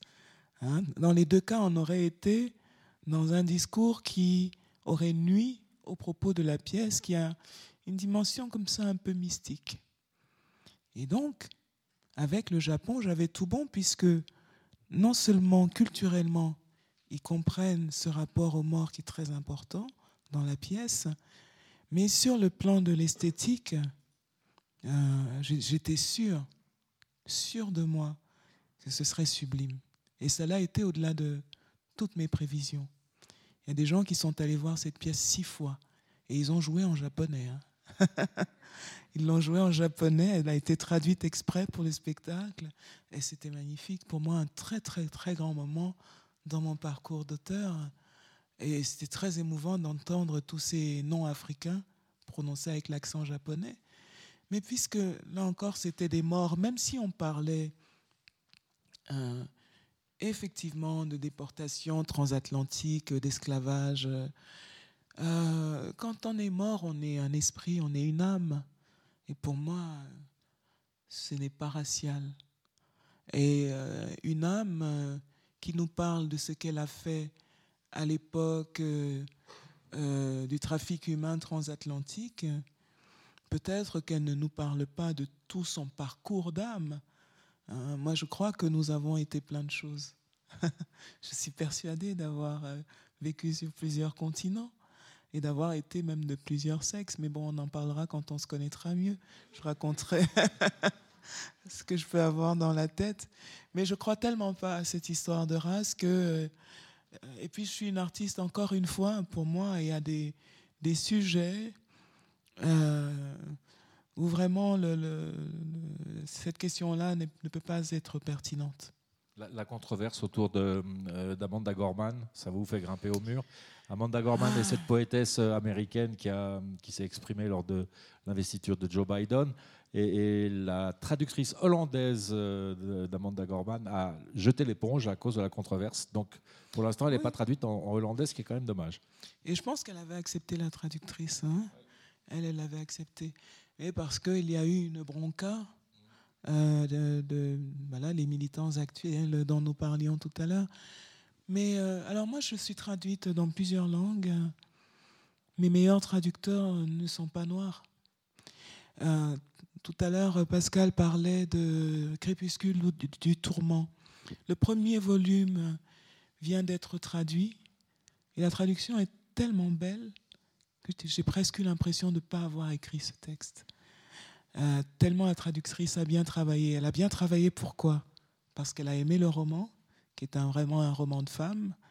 Euh, elle a été touchée par les personnages et elle a donc tout fait pour restituer la beauté qu'elle avait trouvée. Et cette dame n'est pas, pas noire. Donc euh, la question ici, c'est une question de compétence, une question de capacité à comprendre l'univers d'un auteur. Et ça, c'est pas dans vos gènes.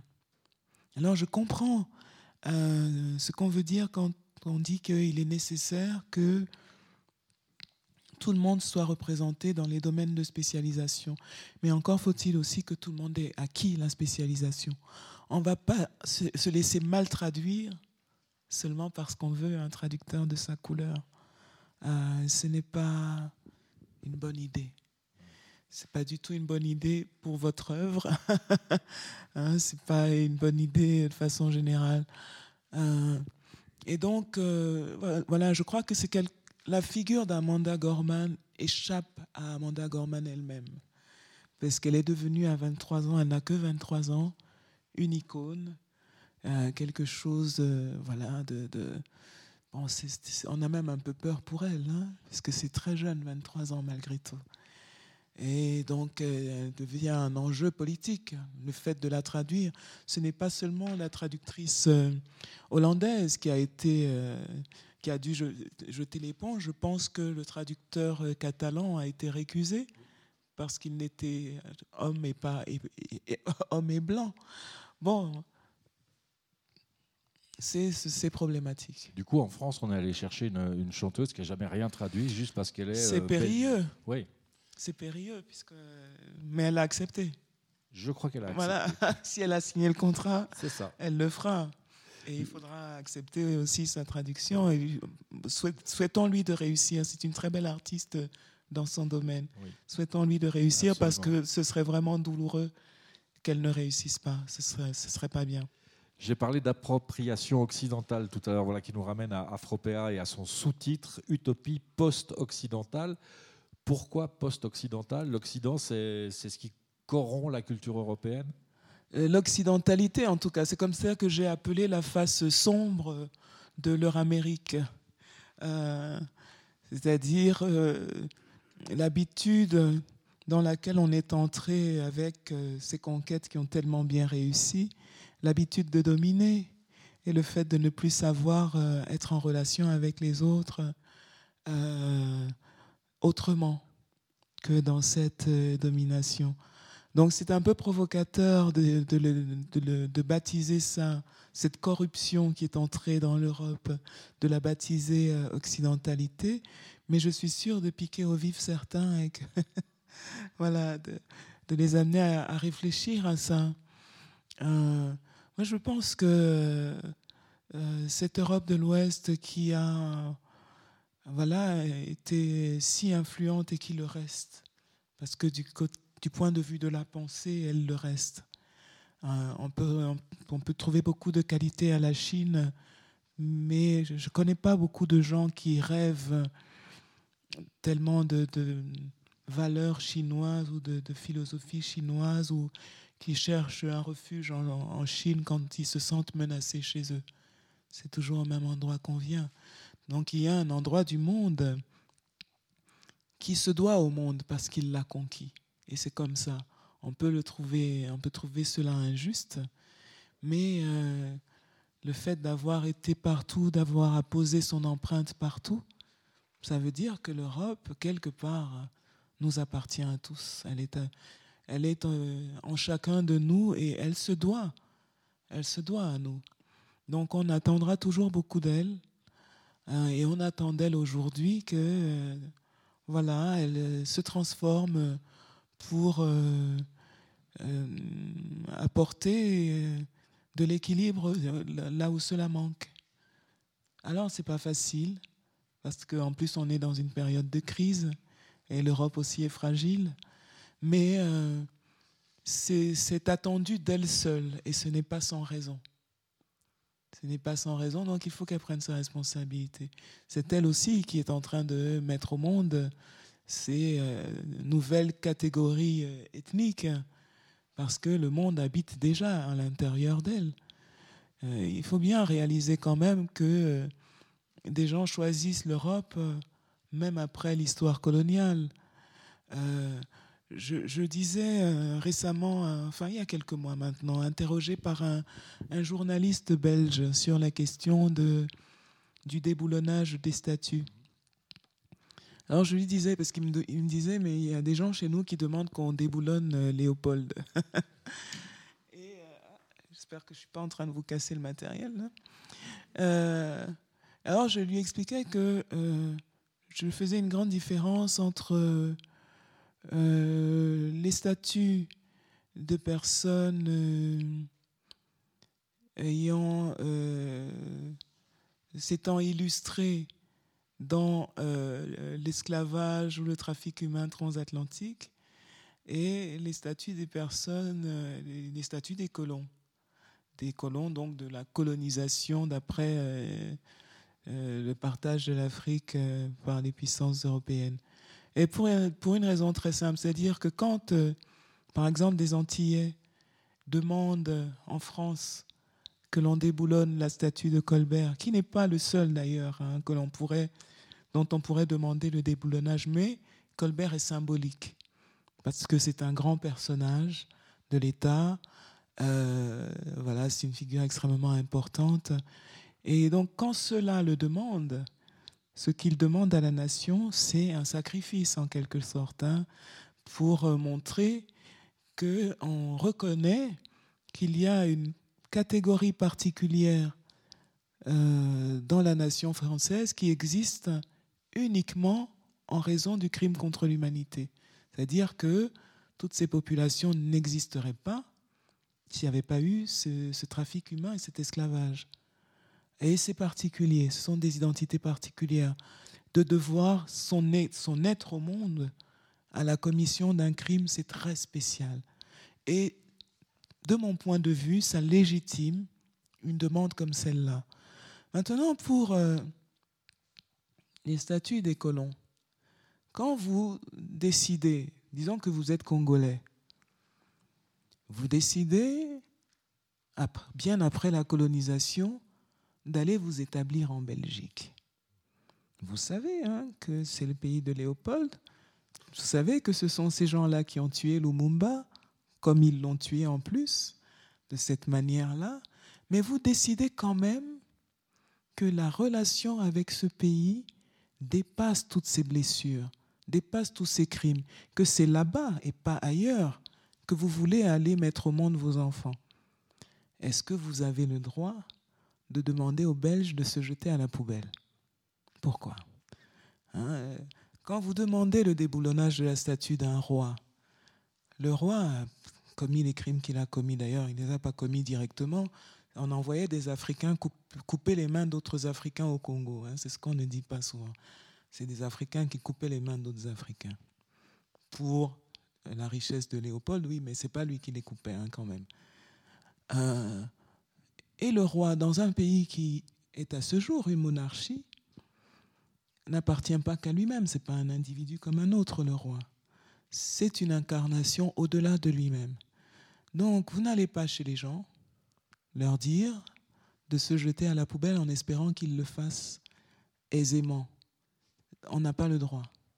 Vous avez choisi de venir là-bas.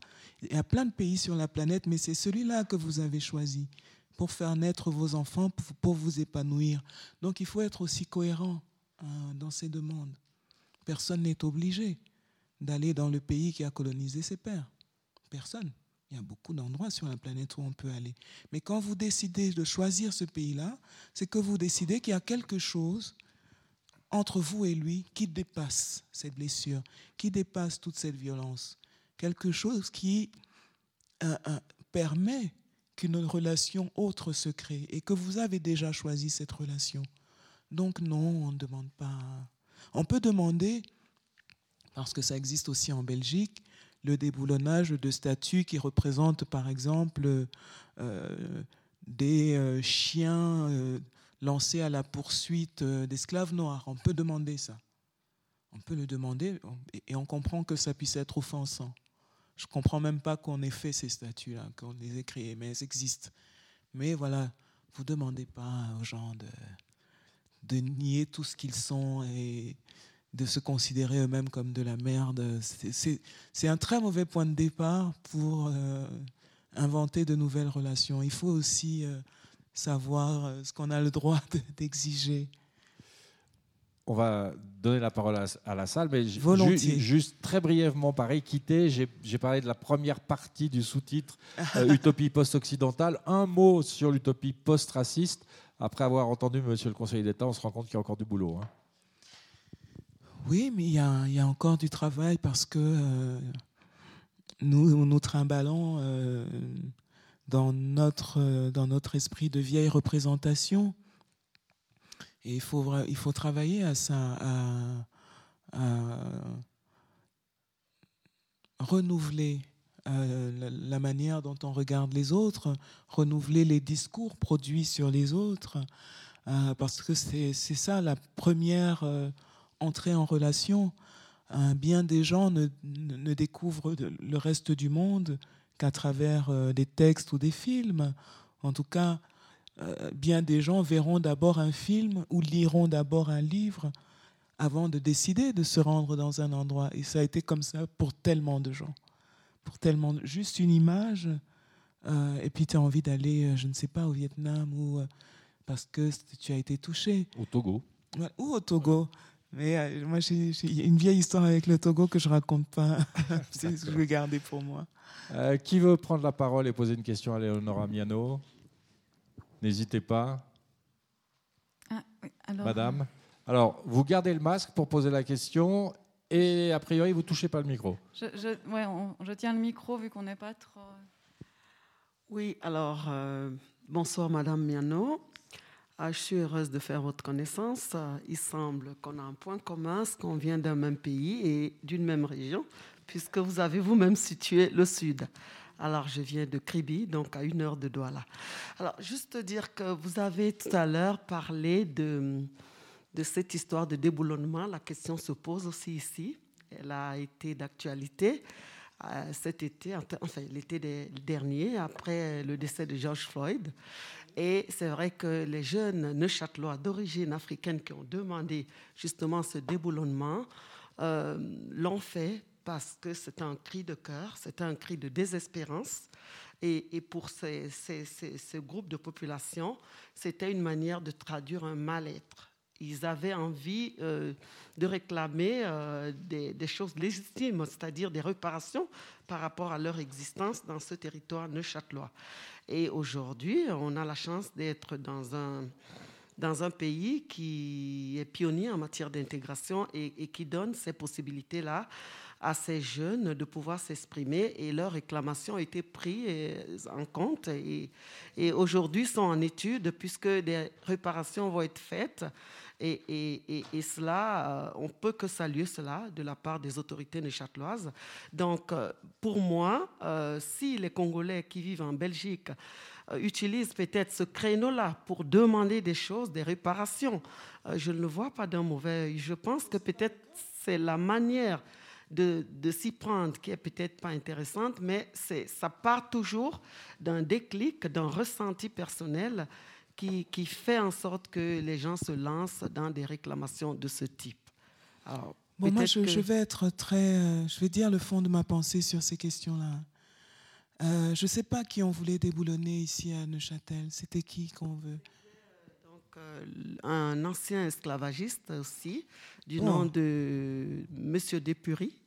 Qui, Mais j'ai dit que je faisais une différence entre l'esclavage et la colonisation hein, et, les, et, les, populations anciennement colonisés qui choisissent le pays de l'ex-colonisateur pour s'établir. On n'est pas ici dans un pays qui a eu des colonies, donc on n'est pas dans le contexte dont je parle. Mais quand vous, pour moi, hein, quand vous décidez, vous décidez d'aller mettre au monde vos enfants dans un pays qui a colonisé vos ancêtres, qui les a réifiés, on les a réifiés, on les a brutalisés, on les a spoliés mais c'est là-bas que vous voulez aller. Et c'est là-bas que vous voulez aller plutôt que de rester chez vous, bâtir le pays qui vous a mis au monde. Je trouve que vous avez en réalité très peu de choses à demander, que c'est indécent. Ça n'a pas de sens. Et qu'il ne faut pas transmettre ça à ses enfants. Ne construisez pas euh, ces identités euh, meurtries chez vos enfants. Vous avez fait des choix. Il faut assumer ces choix. Si vous avez estimé qu'un endroit était mieux que chez vous pour faire naître vos enfants, il faut assumer ce lieu-là. Et vous n'enseignez pas à vos enfants comment le détester et comment les gens là-bas sont mauvais, alors que vous ne voulez pas vivre chez vous et que vous n'y retournerez pas. Qu'on se dise les choses comme on se les dirait entre Africains. Parce qu'il y a une manière dont on se parle, on ne parle pas comme ça quand les autres sont là. Mais c'est la réalité. Quand on est entre Africains, on se le dit. Il y a plein de gens qui ne veulent pas vivre, qui ne voudraient à aucun prix vivre dans leur pays. Alors, si vous ne voulez à aucun prix vivre dans votre pays de naissance, à aucun prix vivre dans un pays du continent africain, il y a des moments où juste fermez-la. Mais bouclez-la. Ce n'est pas normal. Ce n'est pas normal. Vous n'allez pas chez les gens pour leur demander de tout abandonner d'eux-mêmes, alors qu'on voit bien quand même que un sentiment de culpabilité existe déjà en Europe et qui est parfois, qui s'exprime même de manière nuisible à la résolution des problèmes qui se posent. Ce, rééquilibrage que j'appelle de mes voeux, cette sortie de la dissymétrie des relations entre les peuples. Moi, je, je suis une Africaine qui ne se sent pas victime de l'histoire. Et je voudrais voir ça un peu plus chez les miens. Nous sommes vivants. Là où tant de peuples ont disparu, les Africains sont vivants. Vous êtes vivants sur votre continent. Intéressez-vous à l'expérience des autres peuples. Nous, on a beaucoup de chance. On est là. Et le monde ne peut pas se passer de nous. Donc, des Africains qui sont quelque part et qui se lamentent du, du matin au soir, qui se sentent les victimes désignées de l'histoire, je ne reconnais pas les miens, là, ressaisissez-vous. Ressaisissez-vous. Merci. C'est peut-être ça, enfin, c'est vrai qu'on a reçu Cynthia Fleury euh, en début 2019 qui parle du ressentiment comme une manière d'éteindre l'être et d'empêcher la réinvention. Donc c'est vrai que c'est vraiment la question de... C'est un très beau livre, je l'ai lu effectivement. Mais euh, je pense que c'est un livre qui sera considéré comme une agression par certains, mais qu'il faut lire pour réfléchir à soi et à ses propres comportements. Euh, il me semble qu'il y a parfois dans les demandes de certaines minorités une manière euh, d'oublier que nous sommes tous la même humanité. Hein, et que si vous souffrez, sachez que l'autre souffre aussi de ce que vous pouvez faire. Et que si on, finit à terme par n'être que deux souffrances qui se regardent en permanence, je ne vois pas, je ne vois pas bien où ça nous mène.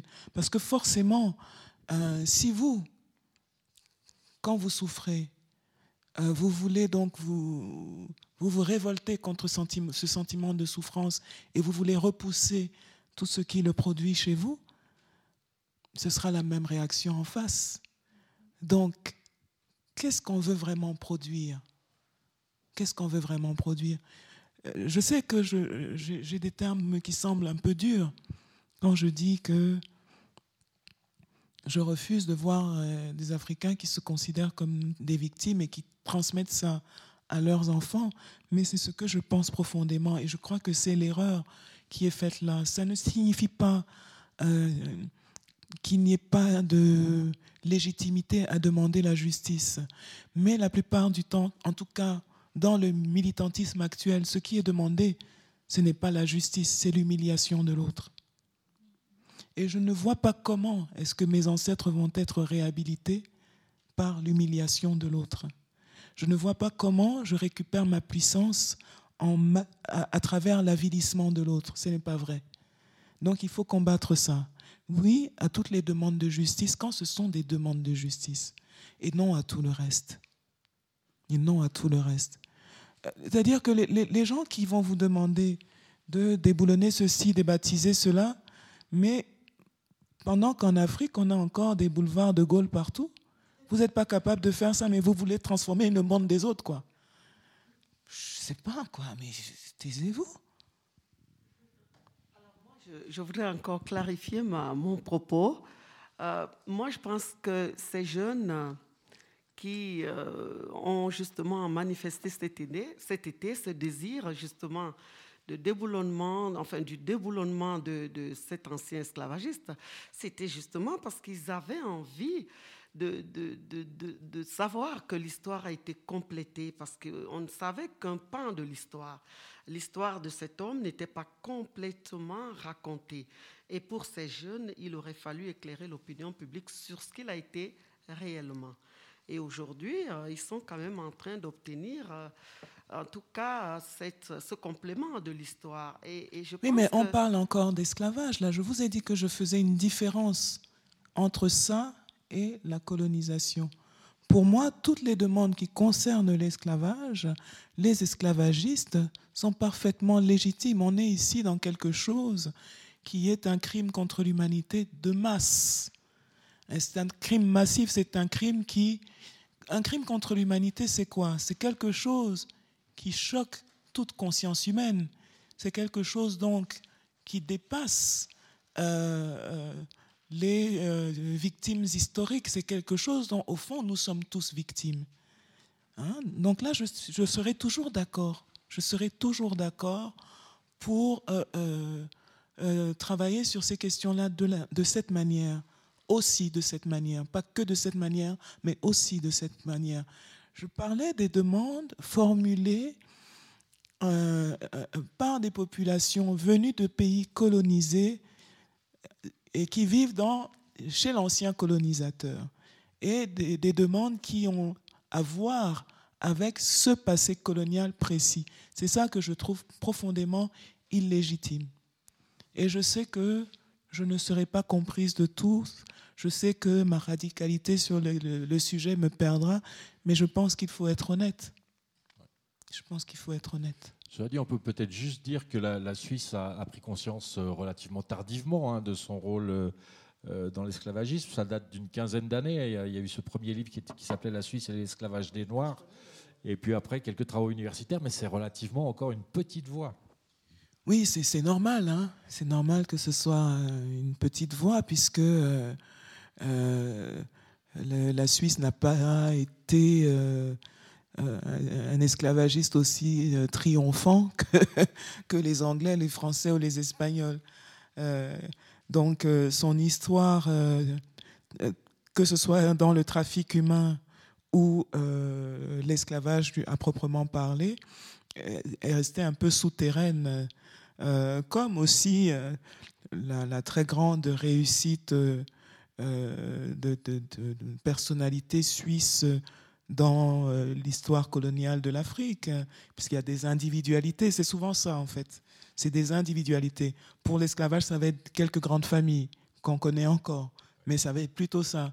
Alors que dans un pays comme la France, on peut dire que le pays entier a été impliqué, puisque même ceux qui n'ont jamais mis les pieds en Afrique ou euh, dans la Caraïbe devenue française ont euh, non seulement consommé euh, les produits issus de, voilà, du, du, labeur de, de, populations serviles, mais ont, vécu en fabriquant pour les marchés, euh, le marché de traite, ce qu'on allait donner aux chefs, euh, ont vécu en fabriquant les navires, en étant marins. Enfin, je veux dire que ça a fait travailler euh, tellement de gens, cette entreprise-là, que forcément, tout le monde est un peu mouillé, même s'il n'a jamais vu d'Africain de sa vie.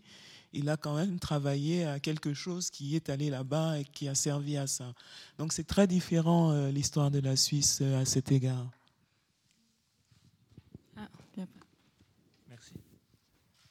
Je crois qu'il y a quelque chose de difficile par là. Je pense que les statuts, il ne faut pas en déboulonner une seule, mais il faut toutes les compléter d'explications claires sur le rôle de ces individus. Sinon, avant longtemps, plus personne ne saurait qu'ils ont fait ce qu'ils ne devaient pas. Ils seraient oubliés. On y perdrait en réalité. Les statuts ont été faits pour certaines raisons, il faut les compléter pour d'autres, par des, plaques qui expliquent ce qui a été fait. Ce serait beaucoup plus parlant qu'enlever une statue. C'est de Purie à Neuchâtel dont on a parlé, qui, sauf erreur, n'était pas marchand d'esclaves, mais qui a eu, dont les affaires se sont mêlées à ça, mm. ce qui peut-être est une différence. Si on enlève la statue de Depury avant 20 ans, qui saura qu'il a existé ici? Je ne vois pas. Quant au thème des réparations, qui sont immensément difficiles à concevoir, sauf erreur, à certaines époques, en Afrique, certains peuples africains volaient des gens d'autres peuples africains pour les vendre aux esclavagistes européens ou américains. Qui répare quoi? Comment faire pour être sûr que les descendants d'esclaves, il y en a plein aux États-Unis, qui savent parfaitement que leur arrière-grand-père, ou peut-être même encore un grand-père, a été esclave lui-même. Mais comment savent-ils qu'ils ne seraient pas aussi descendants d'un esclavagiste quelconque? Ils n'en savent rien. Ils ne peuvent pas. Si on se lance là-dedans, pourquoi on ne doit pas réparer les torts faits à la Palestine par la conquête romaine? Mais peut-être parce que la conquête romaine dont vous parlez n'a pas façonné notre monde moderne. Euh, la question des réparations est une question euh, complexe. D'abord, je ne sais pas, Madame a parlé tout à l'heure de réparation ici en Suisse. Je ne sais pas si les gens qui demandaient le déboulonnage de la statue de ce monsieur sont des descendants d'esclaves. Il se trouve qu'en France, où ce débat a été un peu vif, les gens qui demandent sont français et descendants d'esclaves. Et ils ne sont français que parce qu'il y a eu cet esclavage. Donc pour moi, c'est un cas particulier. Et je pense qu'eux, ils ont le droit de demander que parmi toutes les figures françaises qui ont euh, participé soit au trafic humain, soit à l'esclavage, il y en ait une qui symboliquement soit retirée de l'espace public. Ils ne demandent pas qu'elles le soient toutes. Et vous savez, Colbert a été une figure tellement importante en France que même s'il n'y avait plus une seule rue Colbert, il serait impossible de raconter l'histoire de ce pays sans le mentionner. C'est impossible. Donc il ne peut pas disparaître. Alors c'est peut-être pas le cas de la personne dont vous parlez qui a été une un personnage entre guillemets mineur par rapport à Colbert. Mais si on enlève seulement Colbert, à titre de symbole, on n'effacera pas sa figure de l'histoire. Et c'est demandé à titre de symbole par ceux qui le demandent. Pour le reste, je suis d'accord, il faut réfléchir à euh, qui répare quoi et comment. Mais il ne faut pas perdre de vue que si cette question euh, de l'esclavage euh, transatlantique, on va dire même transocéanique, parce qu'on oublie souvent l'océan Indien qui a été aussi très concerné. Mais si ça revient tellement sur le tapis dans certains pays d'Europe de l'Ouest et en Amérique, mais c'est parce que contrairement à tous les autres esclavages qui ont existé sur la Terre, c'est celui-là qui a façonné notre monde actuel. Il en est issu. Il n'est pas issu des traites arabes. Il n'est pas issu de l'esclavage intra-africain. Il n'est pas issu de l'esclavage romain. Il est issu de celui-là. Hmm, il est issu de celui-là. C'est celui-là le plus récent. C'est celui-là qui a transformé notre monde. C'est à celui-là que nous devons la racialisation de nos imaginaires aujourd'hui, ce dont nous parlions tout à l'heure. Donc c'est la seule raison. On n'est pas en train de dire que à travers cet esclavage-là, les euh, Européens ont commis des actes euh, plus barbares euh, que d'autres à travers l'histoire de l'humanité. D'ailleurs, paraîtra au seuil à la fin de, à l'automne, je pense en septembre, un ouvrage très intéressant auquel j'ai eu la chance de collaborer. On m'a demandé d'en rédiger l'épilogue, qui est une histoire mondiale de l'esclavage. Ça s'appelle Les mondes de l'esclavage. Et ça vous montre que que ce soit dans la Corée ancienne ou même chez les Vikings, les humains ont eu des esclaves et les, ont vendu des gens et acheté des gens exactement pour les mêmes raisons. Donc il ne s'agit pas de dire que les uns ont fauté plus que les autres. Le grand drame de l'Europe de l'Ouest, c'est d'avoir racialisé son esclavage, c'est d'avoir dit, euh, comme la langue française le dit encore, que c'est parce que certains sont noirs. En français, on dit encore la traite des noirs. Et c'est de ça qu'on n'arrive pas à sortir. Ce n'est pas de l'esclavage en tant que tel, c'est d'avoir dit la traite des noirs. C'est ça.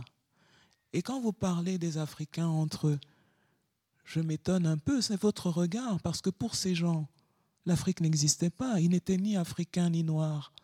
Donc je vous recommande de lire mon roman La saison de l'ombre pour rencontrer des populations qui vont effectivement s'engager hein, euh, dans euh, ce trafic, mais qui, les unes vis-à-vis des autres, sont proprement étrangères, au moins aussi étrangères que, je ne sais pas, justement les Vikings et les, et les Anglais, quand les Vikings allaient semer la terreur sur les côtes de Grande-Bretagne, ils ne voyaient pas en eux des frères européens. Hein.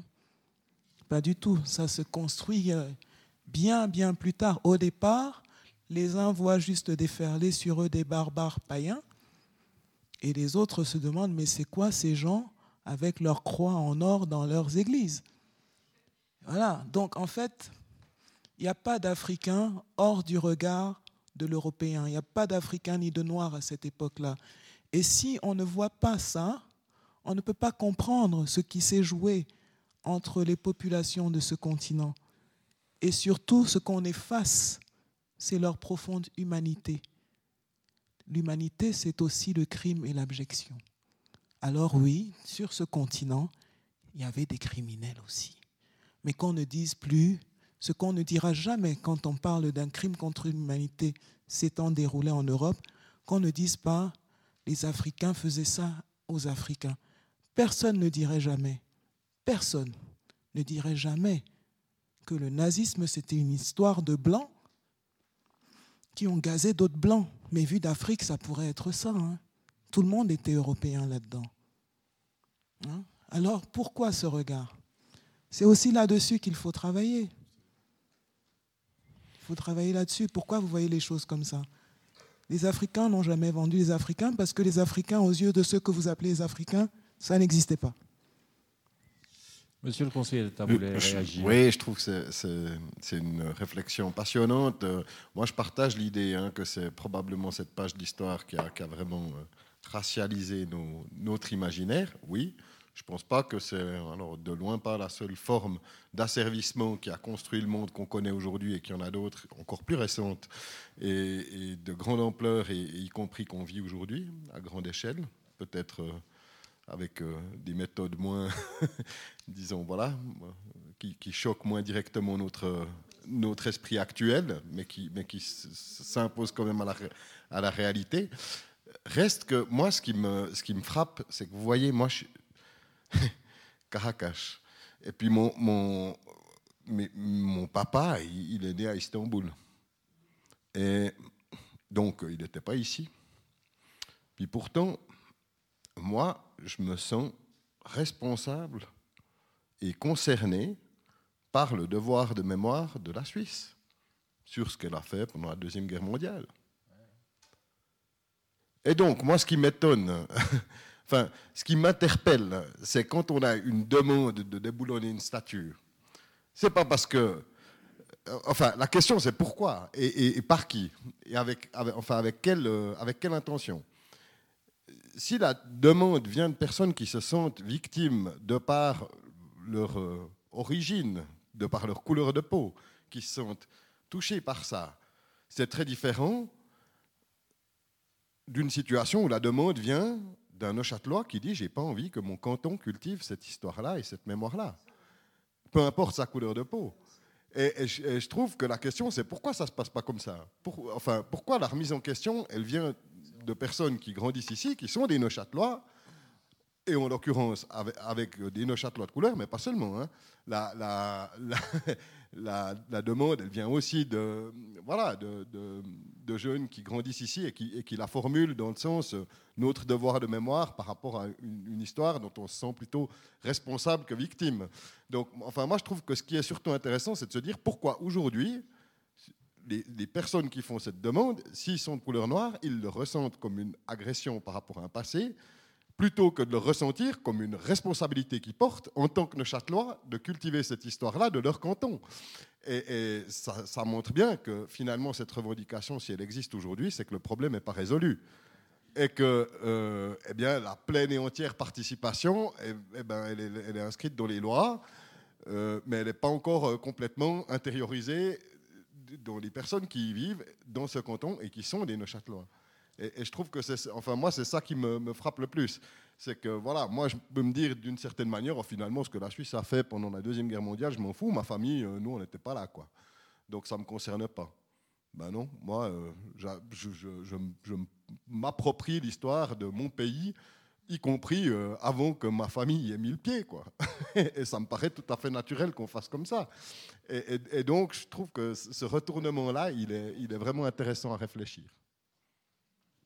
Merci beaucoup. Il nous reste... En fait, normalement, Complètement d'accord. Ah, pardon. Normalement, on finit à 10h, mais on a commencé un peu tard. Les questions, est-ce que je peux dépasser juste 5 minutes? Il y a des gens qui ont des bus à prendre. Euh, juste... Il y avait deux questions. C'est des questions longues ou...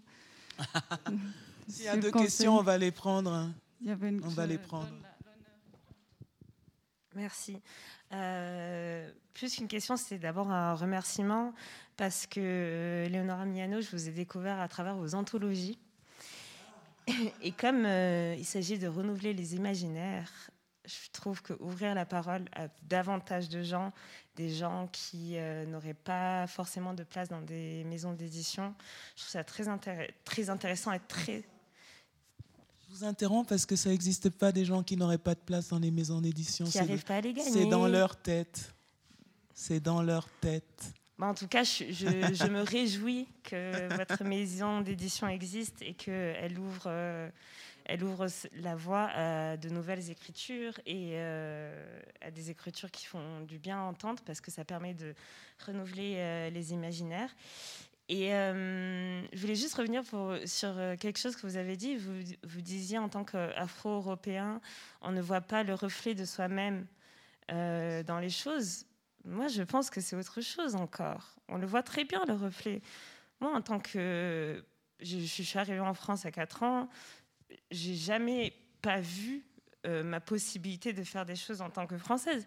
C'est une fois que je les ai demandées qu'on m'a peut-être dit... Hmm, vous ne pouvez pas y prétendre. Et qu'il y a ce dialogue. Il n'y a, pas que ne pas voir, il y a aussi ne pas avoir euh, euh, l'accès une fois qu'on le demande. Et, c'est une dialectique. Et je ne dis pas qu'il n'y a que ça ou que l'autre, mais que c'est toujours un dialogue, en fait, d'être euh, afropéen. Et c'est toujours un, être un, dialogue, en fait, d'être d'être européen, parce que il y, a peu d'Européens qui ne soient qu'Européens finalement euh, de, nos jours. C'est toujours un dialogue et, que c'est toujours important de créer des espaces pour ce dialogue, en, tout cas. Mais est-ce qu'il faut demander Est-ce qu'il faut demander Est-ce qu'on demande sa place vous dites, vous dites, quand on demande et qu'on on, nous fait voir qu'on ne peut pas y prétendre. Mais est-ce qu'il faut demander? C'est votre place, vous ne la demandez pas on apprend. Oui. Et on se prend les, aussi les refus. Mais ça, c'est la vie. Oui. Voilà, bah, je, suis d'accord, mais ça fait partie du dialogue. Et, et euh, ça, c'est la vie. Et c'est la vie pour tout le monde, là, pour le coup. Il me, il me, semble aussi. Il me semble aussi. Je, suis, euh, d'accord. Mais je veux vous lire, hein, si vous écrivez. Euh... Monsieur le conseiller communal, pardon, je coupe comme ça. Tout le monde. C'est une question, encore une question petite. Je ne sais pas si elle est petite ou brève, mais moi, ce qui me surprenait quand même euh, dans les interrogations de M. Chouvet, qui, évoquait euh, ces mélanges des années 90, comment euh, expliquez-vous qu'une génération plus tard, hein, quand on sait combien dans l'histoire européenne une génération a pu renverser les visions, les représentations, comment se fait-il que cette déracialisation qu'on évoquait, ces mélanges des années 90, eh bien, ne se soit pas faite et que finalement, aujourd'hui encore, on vit une racialisation importante euh, de notre société. Euh, vous l'avez même évoqué avec finalement euh, l'échec de votre fille. Donc voilà, peut-être une longue question, mais c'était encore une question que je me posais. Bah, je ne peux pas tellement répondre pour la Suisse. Je ne connais, pas assez bien votre pays, votre pays de ce point de vue-là. Et j'y ai toujours été extrêmement bien accueilli. Donc je ne sais pas ici. Mais en France, moi, je dis que, et je l'écris d'ailleurs, que euh, le pays a commis l'erreur de confier son, destin à Nicolas Sarkozy, un individu d'une rare vulgarité, et qui a ramené la France à ses propres dimensions. Hein, et que, et que avec euh, Sarkozy, c'est libéré une parole raciste, une pensée raciste qui avait toujours été là, on savait qu'elle était là, les gens ont toujours entendu hein, des mots racistes. Mais là, c'était autorisé. On allait même avoir un ministère de l'identité nationale. Le président de la République a passé cinq ans à insulter une partie de, des populations françaises. Et vous ne pouvez pas imaginer que cela se produise et soit sans effet. Si on vous insulte pendant cinq ans, vous allez réagir à ça et vous n'allez pas toujours bien réagir. Alors moi qui suis auteur, j'ai produit des textes, mais ceux qui ne le sont pas, qu'est-ce que vous attendez qu'ils produisent? Vous savez, quand vous avez affaire tout d'un coup à un racisme tellement frontal, tout ce qui vous reste, la plupart du temps, ce sont des défenses, ce hein, sont des réflexes de défense. Et le problème des réflexes de défense, c'est qu'ils peuvent, ils peuvent très vite devenir aussi des réflexes de rejet. Parce qu'on veut se protéger de euh, la souffrance que l'autre peut nous infliger. Il nous a montré qu'il était capable de, nous l'infliger, qu'il en avait le désir, qu'il y prenait plaisir. Donc, euh, pour moi, ça a vraiment été un tournant, les années Sarkozy. Et je crois qu'on n'en est pas sorti. On n'est pas sorti de ce que ça a laissé dans, dans, le pays, qui était déjà très imparfait, qui avait déjà son histoire compliquée, mais vraiment, ça n'a pas aidé. Et si malheureusement euh, ce qui peut se passer en France a de l'influence sur les pays voisins de la France. Euh, voilà. En tout cas, moi, dans ce contexte-là, pour l'avoir vécu, voilà, il y, a eu ça, des attentats euh, du World Trade Center aussi, qui ont amené un certain regard sur certaines populations. C'est une conjonction d'éléments. Parce que du jour au lendemain aussi, moi j'ai vu dans le quartier euh, parisien où j'habitais, j'ai vu les comportements vis-à-vis euh, des jeunes maghrébins changer du tout, du tout au tout. Et j'ai vu aussi leur réaction à eux et elles changer du tout au tout. Voilà, c'est euh, des événements qui se sont suivis comme ça et qui ont amené, voilà, qui nous ont amenés vers un endroit où on ne pensait pas aller en fait. Merci infiniment. Là, je me vois obligée de couper. On est tellement contents d'être tous ensemble. Tout est tout ensemble. On a envie que ça continue. Ouais, mais en tout cas, merci infiniment pour euh, votre voix qui vraiment éclaire différemment les choses, comme vos livres que j'ai adoré lire, qui sont à disposition, une partie ici. Merci à Xavier pour les photographies. Merci à vous, public présent et virtuel. Merci à la régie pour cette première du live stream. Et je salue encore la présence de nos autorités politiques. Et merci du soutien du canton et de la ville pour le Club 44, qui est un soutien indéfectible et très précieux, surtout en ces temps mouvants. Voilà, je vous souhaite une très belle soirée et belle suite.